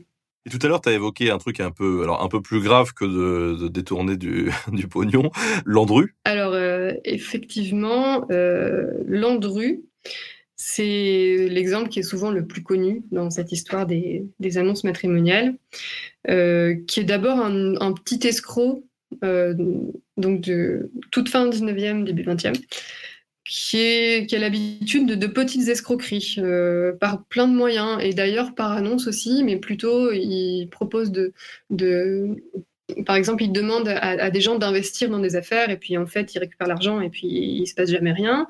Euh, il décline l'escroquerie sous toutes ses formes jusqu'à ce qu'il tombe sur les, sur les rubriques de mariage. Et là, en fait, il commence à. Il a une, toute une famille, hein, Landru, il a une femme et des enfants. Et euh, il vit complètement dans, dans le mensonge. Il vit de ses escroqueries. Et dans les annonces de mariage, il voit qu'il y a une cible particulière qui peut être la cible d'escroquerie au mariage. Ce sont euh, les femmes entre, euh, entre 40 et 50 ans, qui sont les femmes en position les plus difficiles sur le marché matrimonial, parce que les règles les règles de la domination masculine veulent que l'écart d'âge euh, avec le conjoint soit au bénéfice des femmes plus jeunes. Donc ces femmes-là, euh, elles ont assez peu de réponses. Leurs chances de se marier, elles sont assez euh, fines. Et, pourtant, être une femme seule avec une, soit une petite pension, soit pas de profession, ou alors une petite profession, bah, c'est très difficile pour ces femmes du début du XXe siècle. Elles sont dans une position pas évidente et socialement et économiquement. Elles ont des petites économies. Et Landru, il, en fait, il réinvestit une pratique qui est euh, l'escroquerie au mariage par des hommes sur des femmes un peu vieillissantes qui ont économisé toute leur vie. Et notamment, à la fin du 19e siècle, il y avait euh, pas mal d'escroqueries sur les cuisinières. Il y avait une série d'escroqueries au mariage sur des cuisinières, des hommes qui promettaient le mariage, des cuisinières qui, elles, avaient euh, vraiment économisé toute leur vie pour avoir une petite dot, qui empochaient la dot en récupérant la confiance des cuisinières et puis disparaissait la veille du mariage. Landru, il fait ça, mais il va jusqu'à euh, éliminer les, femmes elles-mêmes. Euh, on, lui connaît, euh, on, lui connaît dix victimes et c'est finalement, et heureusement, un, pourcentage assez ridicule de, réussite, enfin si tant est qu'on peut parler de réussite, parce qu'il a une démarche très très proactive, Landru, pour pour trouver ces femmes-là, il a écrit à plus de 280 femmes. Euh, et ça veut dire qu'il a raté beaucoup d'étapes. Euh, et il y a des femmes qui racontent qu'elles ont été contactées par Landru et qu'elles ont vite compris euh, qu'il y avait anguille sous roche dans les lettres, ils se contredisaient, etc.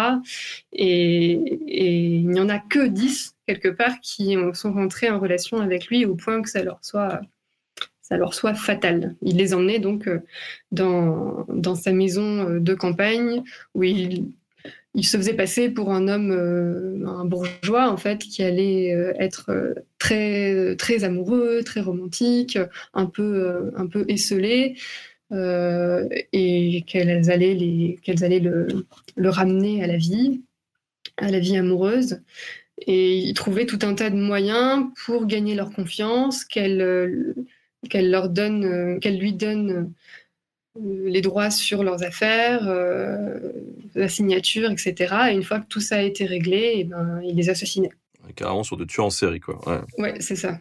Et c'est le, mythe de Barbe Bleue. Et il y a eu des, imitateurs de Landru, notamment ce qu'on a appelé le, Barbe Bleue marseillais ou le, le, bah, le Landru marseillais, qui, s'appelle Jérôme Prat qui, euh, pendant l'entre-deux-guerres, a aussi euh, euh, assassiné des femmes pour leur, argent par petite annonce.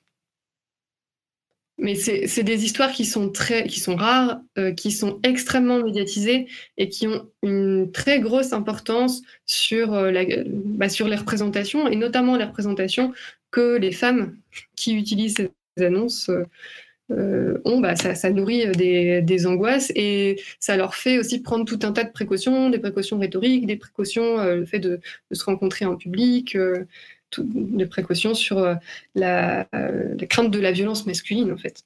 Donc toi, tu as travaillé jusque dans les années 1940. Est-ce que tu peux quand même nous dire un petit peu comment ça a évolué après la guerre, ce marché de la rencontre bah alors, comme je le disais au, tout début, la presse matrimoniale régionale avec que des annonces, on n'en voit plus trop après la, après la Seconde Guerre mondiale. Par contre, il y a des grands journaux qui, eux, voient leur rubrique mariage euh, se développer, notamment le Chasseur français, qui est très connu pour sa rubrique mariage, et beaucoup des gens que, que j'ai retrouvés enfin, des descendants de couples que j'ai retrouvés s'étaient rencontrés par le chasseur français parce qu'il y a une diffusion nationale, euh, rurale. Et euh, ça, ça fonctionne assez bien dans d'autres types de presse. Et puis, dans les années 60, c'est aussi un moment de renouveau, de réinvention de l'agence matrimoniale, où ils essayent de, de repousser l'ancien modèle de l'agence matrimoniale avec euh, la marieuse un peu archaïque, en misant sur la science. Et cette science, elle passe par tout un tas de choses, la psychologie, la graphologie, euh, euh, des, tests, euh, des tests morphologiques, des tests de dessin. ces agences-là, elles portent des noms assez différents. au début du XXe siècle, c'était des noms un peu évocateurs, le trait d'union, l'hymen, le mariage, le foyer. Et là, euh, c'est plutôt des noms à sigles, par exemple Ion international, Union d'orientation nuptiale ou encore, encore mieux, la, CIA, qui est le Centre international des alliances. Et la rhétorique publicitaire a changé à ce moment-là. Ces agences, elles veulent euh, ne pas être vues comme des agences. Elles veulent être vues comme des, des centres internationaux où toutes les informations sur les gens à marier vont être euh, centralisées par des grosses administrations et encore mieux dans la, la fin des années 60, au moment où on invente les fiches perforées les fiches perforées euh, dans la logique de l'informatique IBM. Et, ça nourrit une sorte de mythe de l'âme sœur de la fiche perforée, c'est-à-dire que la fiche perforée, ça fonctionne euh, par superposition. À chaque individu correspond une fiche. Et s'il y a un critère qui est coché, ben, on perd fort. Et forcément, si on superpose les deux fiches et qu'on les met face à une lumière, le nombre de points lumineux qui s'affichent, ça, fait une sorte de pourcentage de, compatibilité. Et ça leur permet de, miser sur ce discours, euh, sur ce discours scientifique-là. Et là-dedans, il y a, en fait les prémices de, de l'ambition des algorithmes des sites de rencontres. Voilà, dans les années 80, il y a le Minitel qui prend euh, le relais de, tout ça. Et dans les années 90, les premiers sites de rencontres en ligne, d'abord aux États-Unis et puis en France. Et puis après, euh, les sites de rencontres tels qu'on les connaît aujourd'hui, avec la grosse, segmentation du marché, c'est vraiment des phénomènes de, trouver des niches pour exister sur le marché, avec ce qu'on a dit tout à l'heure, les rencontres extra-conjugales, les rencontres extra-sérieuses, le speed dating, le slow dating. Euh, on peut trouver tout un tas de choses. Je pense qu'on peut trouver des sites de rencontres pour à peu près tout type d'affinité aujourd'hui. Depuis le début, on parle de ce marché de la rencontre, euh, mais on, l'a uniquement envisagé sous un prisme hétérosexuel. Est-ce qu'il y a un marché de la rencontre pour les personnes homosexuelles? Oui, alors un peu. Euh, le 19e siècle, comme je disais tout à l'heure, c'est un, siècle hétéronormé où euh, la norme, c'est le mariage entre un homme et une femme. Évidemment, il existe des pratiques homosexuelles, il existe des lieux de rencontre homosexuels, et euh, précisément pour des gens qui peuvent avoir euh, du mal à, se rencontrer euh, à cause du, discrédit social, à cause du tabou, les annonces, l'anonymat des annonces, ça peut être un moyen de, de, trouver des gens sous des, des, codes, de trouver des gens qui, qui, pensent la même chose que soi. Et ces annonces-là, on les trouve à la quatrième page des grands journaux, à côté ou parfois même dans les rubriques d'annonces matrimoniales, euh, sous des, souvent justement avec euh, des codes connus, plus ou moins connus du public. J'avais un, exemple sous les yeux qui a été étudié par Philippe Partir et Jean-François Lahaye, qui ont retrouvé en fait euh, une correspondance issue d'une annonce, correspondance homosexuelle. Et l'annonce, c'était un jeune étranger de 25 ans installé à Paris recherche une place de secrétaire chez un monsieur seul et expérimenté. ce type d'annonce-là, pour euh, des lecteurs qui sont un petit peu, euh, un petit peu euh, avertis sur ces questions, il y a des mots-clés qui permettent d'expérimenter, seul et expérimenter, pour un homme de 25 ans qui cherche une place, ce type de demande, si c'était vraiment un marché de l'emploi, on n'aurait pas la mention seul et on n'aurait pas la mention expérimenté. Donc, il y a dans les annonces diverses, dans le, marché de l'emploi, parfois même dans les annonces de marché immobilier pour trouver des, locations, il y a ce type de demande euh, qui est en général assez, euh, connu euh, du public. Mais jusqu'au début du XXe siècle, il y a très peu, enfin, il n'y a, a pas de presse identifiée comme telle. Mais par contre, pendant l'entre-deux-guerres, il y a un journal qui s'appelle Inversion, le journal Inversion, qui est un journal ouvertement euh, homophile et qui, euh, et qui publie des, petites annonces. Alors ça, ça dure vraiment pas très longtemps, il n'y a que quelques numéros. L'ordre moral revient par là, bien sûr. Euh, et en fait, il faudra plutôt attendre les annonces de libération dans lesquelles on peut retrouver des annonces homosexuelles dans les années 1970. Donc on peut les trouver, ces annonces homosexuelles, elles existent, mais ça exigent, pour le coup, elles sont pas dans une rubrique. Il faut vraiment bien connaître les codes, il faut arriver à les distinguer des, des autres annonces. C'est un travail plus difficile.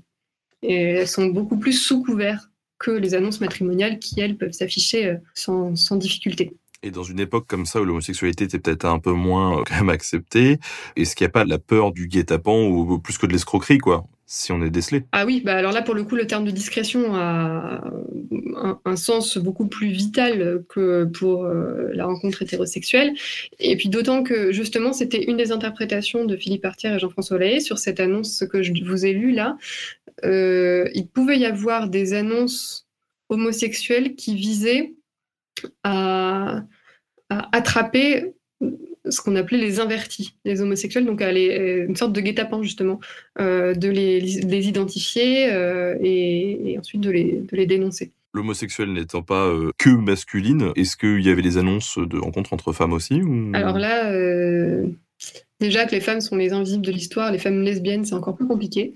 Il y en a aussi dans ces, dans ces annonces de quatrième page. C'est pas toujours facile de les distinguer des annonces prostitutionnelles. Parfois, ça peut être aussi des sortes d'appâts pour, euh, des, clients de, prostituées. Euh, là où j'en ai vu le plus pour l'instant, c'est euh, dans de la presse érotique de l'entre-deux-guerres, qui est une presse tout à fait nouvelle, qui porte des noms comme Séduction, Froufrou, Cupidon, Mon Flirt, Paris Galant. Et dans cette presse-là, il y a des annonces de rencontres qui sont pas du tout matrimoniales, qui sont pour des rencontres, bah, soit de soit des rencontres d'un soir, soit euh, des rencontres un peu suivies, mais en tout cas, c'est de l'union libre. Et c'est vraiment révolutionnaire par rapport au mariage à cette époque-là. Et là, c'est pas non plus dit ouvertement, hein, parce que ça tomberait sous le coup de la censure, mais il euh, y a des jeunes femmes qui cherchent des amis, des amis avec un E. Euh, donc, c'est aussi par supposition qu'on peut, les, retrouver. Mais là, c'est compliqué pour les, historiennes euh, euh, du lesbianisme et des lesbiennes. C'est très compliqué euh, de retrouver dans les sources les mots-clés que les historiens ont souvent d'ailleurs pris au premier degré. On a beaucoup interprété des couples de femmes comme des amis ou des colocataires par volonté de ne pas voir. Mais ça, c'est un peu en train de changer. Il y a un, courant d'histoire qui, qui cherche à retrouver un peu ces mots-clés et de dire, bah, en fait, non, il ne s'agissait pas, par exemple, les mariages de Boston, les, des femmes qui, euh, aux États-Unis, euh, au début du XXe siècle, ce sont des, des, femmes diplômées dans les universités qui, euh, qui habitaient ensemble, parfois avec une relation amoureuse, parfois pas. bah, Aujourd'hui, c'est, on, a une vision plus claire sur ces réalités-là. Tout à l'heure, on parlait de l'importance aussi de l'apparence. Tu nous racontais cette histoire un petit peu rigolote sur euh, les errements capillaires euh, d'un prétendant. Dans les agences matrimoniales en particulier, parce qu'on imagine que c'est pas le cas dans les petites annonces, euh, est-ce qu'il y avait des catalogues avec des photos comme on peut imaginer? Tu sais, il y a ce, cette espèce de cliché un peu un peu nul qu'on a aujourd'hui en disant ça les catalogues où tu dis ah oui non. Est-ce que ça existait ça ou pas du tout? Oui, alors c'est très fantasmé hein, par la littérature, euh, justement, on adore penser ça, euh, on en parle beaucoup.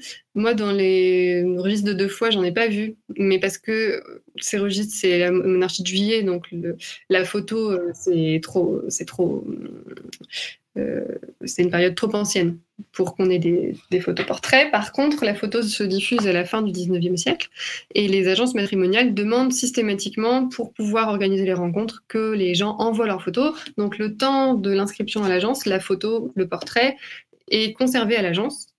Mais euh, l'idée qu'il puisse avoir le catalogue avec la photo et la personne, c'est pas. Enfin, moi, j'ai rien pour le prouver. Par contre, ce que je peux prouver, c'est que les photos sont envoyées et retournées. Il y a, beaucoup d'échanges. Enfin, les, photos circulent beaucoup. Ça, c'est sûr. Euh, et puis après, c'est pendant l'entre-deux-guerres, c'est les gens eux-mêmes qui, euh, dans les premières, les, premières lettres, demandent pas, souvent pas la première lettre, mais la deuxième demande l'envoi de la photo. Lorsque on s'est accordé sur les, les principales euh, les principaux critères, là, on demande l'envoi de la photo. Et puis, souvent, on a une ou deux photos, mais ça reste quand même un objet qui est pas si anodin, qui est pas si peu cher. Et si jamais il se trouve qu'on ne se marie pas, on demande surtout que la photo soit renvoyée. Déjà parce que c'est un objet auquel on tient, et puis parce que euh, on veut pas laisser de preuves, non seulement d'une histoire qui n'aurait pas eu lieu, et puis du fait qu'on soit passé par annonce. Donc il y a des enjeux sur les photos et les agents de matrimoniaux font office un peu de police des photos pour euh, demander euh, que les photos soient bien renvoyées et ne disparaissent pas dans des collections personnelles de, collectionneurs de photos de femmes, comme euh, il y a certains utilisateurs d'annonces, des, des, hommes qui utilisent les annonces pour collectionner les photos des correspondances. J'en ai un comme ça pendant l'entre-deux-guerres. Est-ce qu'il y a des différences de recherche hein, dans, dans, ce qu'on recherche chez un partenaire entre les gens qui vivent en ville et ceux qui vivent à la campagne? J'ai pas vraiment interrogé les annonces euh, avec ce critère-là. Mais euh, là où il y a une différence, en tout cas déjà, la campagne apparaît assez peu dans les annonces de la fin du 19e siècle. Elles ne sont pas arrivées dans les usages euh, à la campagne à la fin du 19e siècle, c'est plutôt pendant l'entre-deux-guerres. Et puis les, les gens qui passent des annonces à la campagne pendant l'entre-deux-guerres, c'est plutôt des hommes parce que c'est un moment d'exode rural.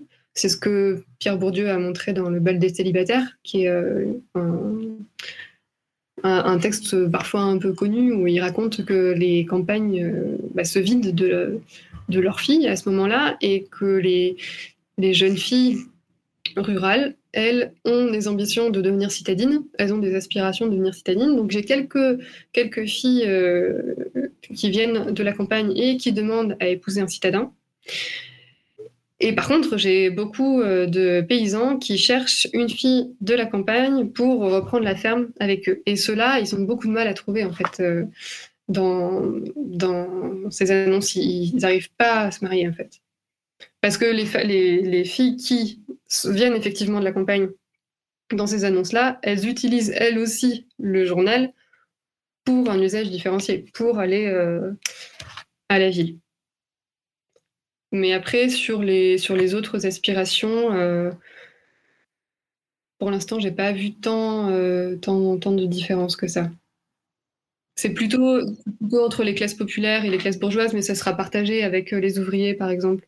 Donc c'est pas vraiment, pas vraiment ville-campagne. Alors il y a une question qui revient quand même pas mal, c'est est-ce que cette pratique des, des petites annonces, ça reste une pratique marginale, ou est-ce qu'à un moment donné, ça s'est quand même développé à un point où ça devenait significatif Ouais, alors c'est la fameuse question de la quantification qui est, compliquée, parce qu'on n'a pas de, de, statistiques, contrairement aux sociologues qui arrivent à produire leurs propres statistiques, nous on n'en a pas.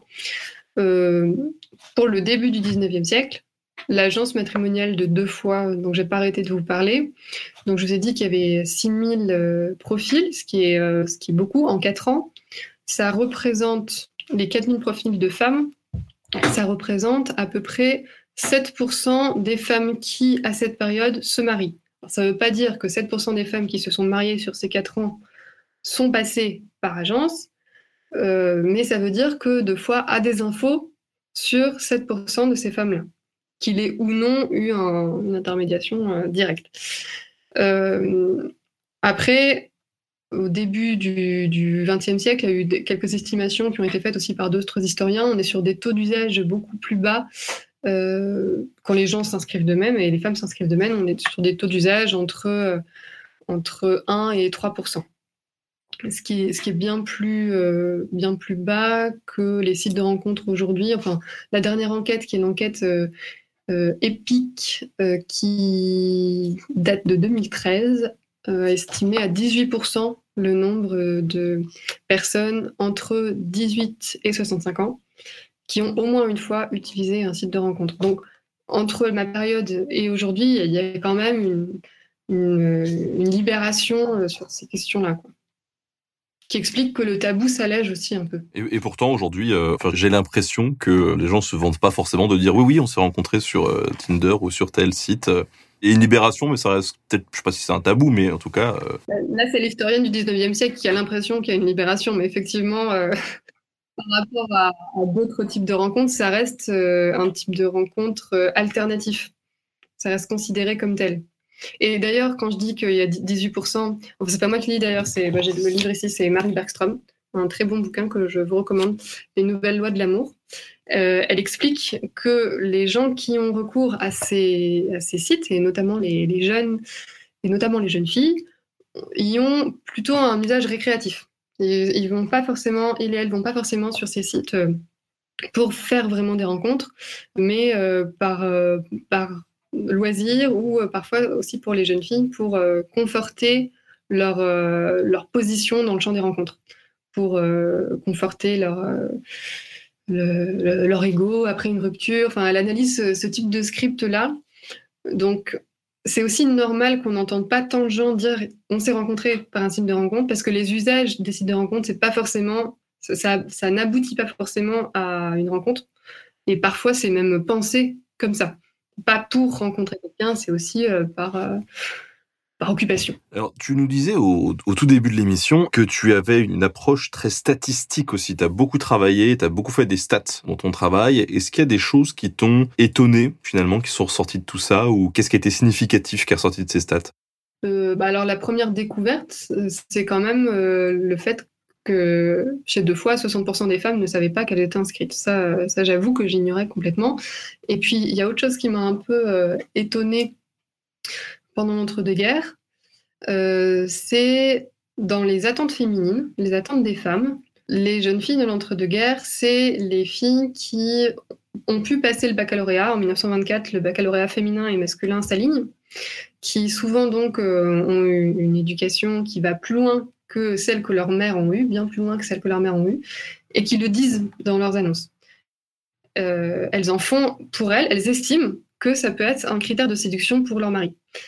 Donc moi j'ai calculé le nombre de fois où ça apparaissait dans les annonces.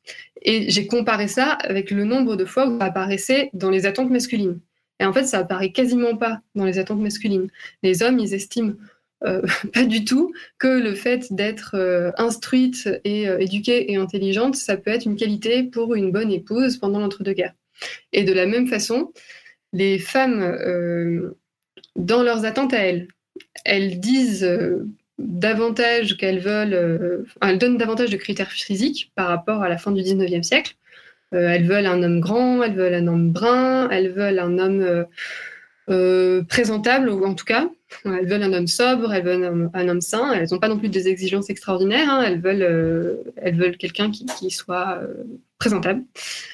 Et les hommes, enfin, quand je compare la place que prennent ces mots dans les annonces des femmes à la place que prennent ces mots dans la présentation des hommes, bah, c'est ridicule en fait. Les hommes, eux, ils ne considèrent pas du tout que leur critère physique puisse être euh, un critère de séduction.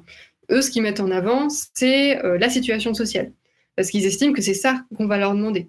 La situation sociale, profession d'avenir. Euh, alors, de fait, oui, on leur demande ça aussi, mais ils n'ont pas. Là, une sorte de décalage dans les attentes, d'incompréhension euh, entre les sexes. Ils n'estiment pas, ces hommes-là, qu'on euh, puisse les, les, juger à l'aune de leur physique. Donc ça, c'était ouais, c'était une sorte de découverte que j'aurais jamais fait. J'aurais jamais fait cette découverte si j'avais pas passer les annonces au crible de l'analyse statistique. Est-ce que tu aurais quelques livres à, à, conseiller aux personnes qui nous écoutent pour aller un petit peu plus loin sur ces thématiques? Bah, Sur les agences, les annonces matrimoniales, pour l'instant, il euh, n'y a pas encore grand-chose. Euh, sur les sites de rencontres, donc il y, a le livre de Marie Bergstrom. Euh, par contre, sur les thématiques un peu qu'on a croisées aujourd'hui, je recommande le, euh, le bal des célibataires de Pierre Bourdieu, qui raconte les, décalages des aspirations entre les hommes et les femmes au début du 19e siècle. Et puis, sur le, début du, au début du 20e siècle, pardon, je me suis trompée. Et puis, sur le début du 19e siècle, euh, Dominique Khalifa a travaillé sur euh, les détectives et la police privée. Et alors, on pourrait se dire que ça n'a pas grand-chose à voir, et en fait, ça a beaucoup à voir. Ça a vraiment beaucoup à voir. Et d'ailleurs, c'est comme ça que lui a découvert qu'il existait ces agences matrimoniales IA, euh, parce que certains de ces détectives travaillent pour les agences matrimoniales et, la police privée fonctionne un peu sur le même système-là. Donc, euh, c'est les deux auxquels je pense, mais je pourrais vous en donner d'autres, évidemment.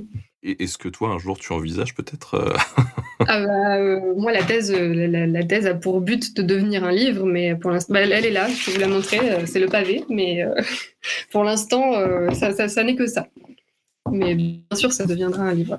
En attendant, pour ceux qui veulent suivre un petit peu ton travail, tu as aussi une chaîne YouTube? Oui, effectivement, parce que après avoir beaucoup travaillé sur le mariage et sur comment est-ce qu'on se rencontre, j'ai essayé de de tourner le, revers de la pièce et euh, de regarder euh, ce qui était fait sur le célibat. En fait, il n'y a pas grand-chose qui est fait sur le célibat, à part la, thèse de ma collègue Juliette Teméwood, qui a travaillé sur euh, le célibat à l'époque moderne dans la noblesse. Elle, elle a fait sa thèse là-dessus.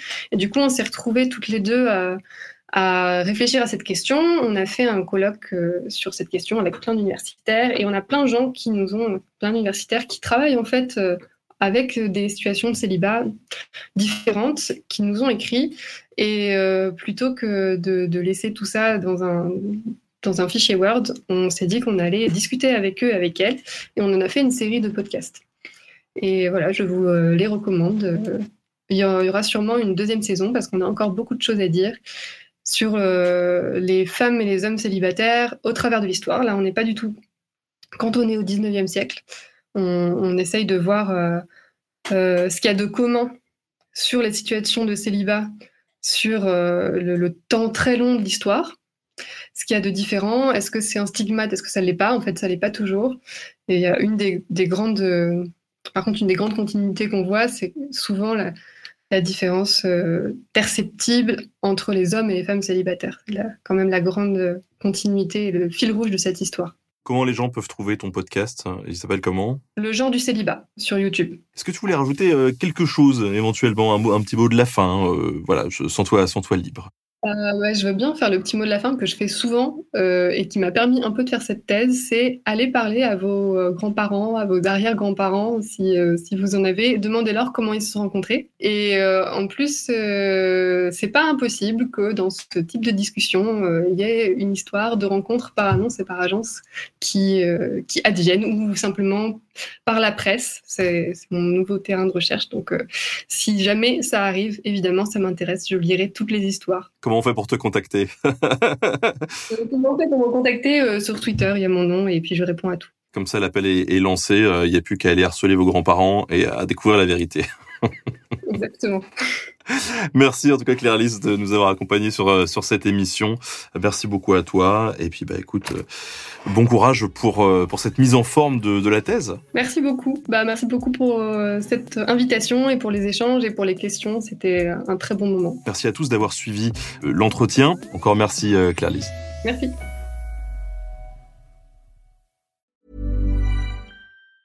Mom deserves the best, and there's no better place to shop for Mother's Day than Whole Foods Market. They're your destination for unbeatable savings, from premium gifts to show-stopping flowers and irresistible desserts. Start by saving 33% with Prime on all body care and candles. Then get a 15-stem bunch of tulips for just $9.99 each with Prime. Round out Mom's menu with festive rosé, irresistible berry chantilly cake, and more special treats. Come celebrate Mother's Day at Whole Foods Market.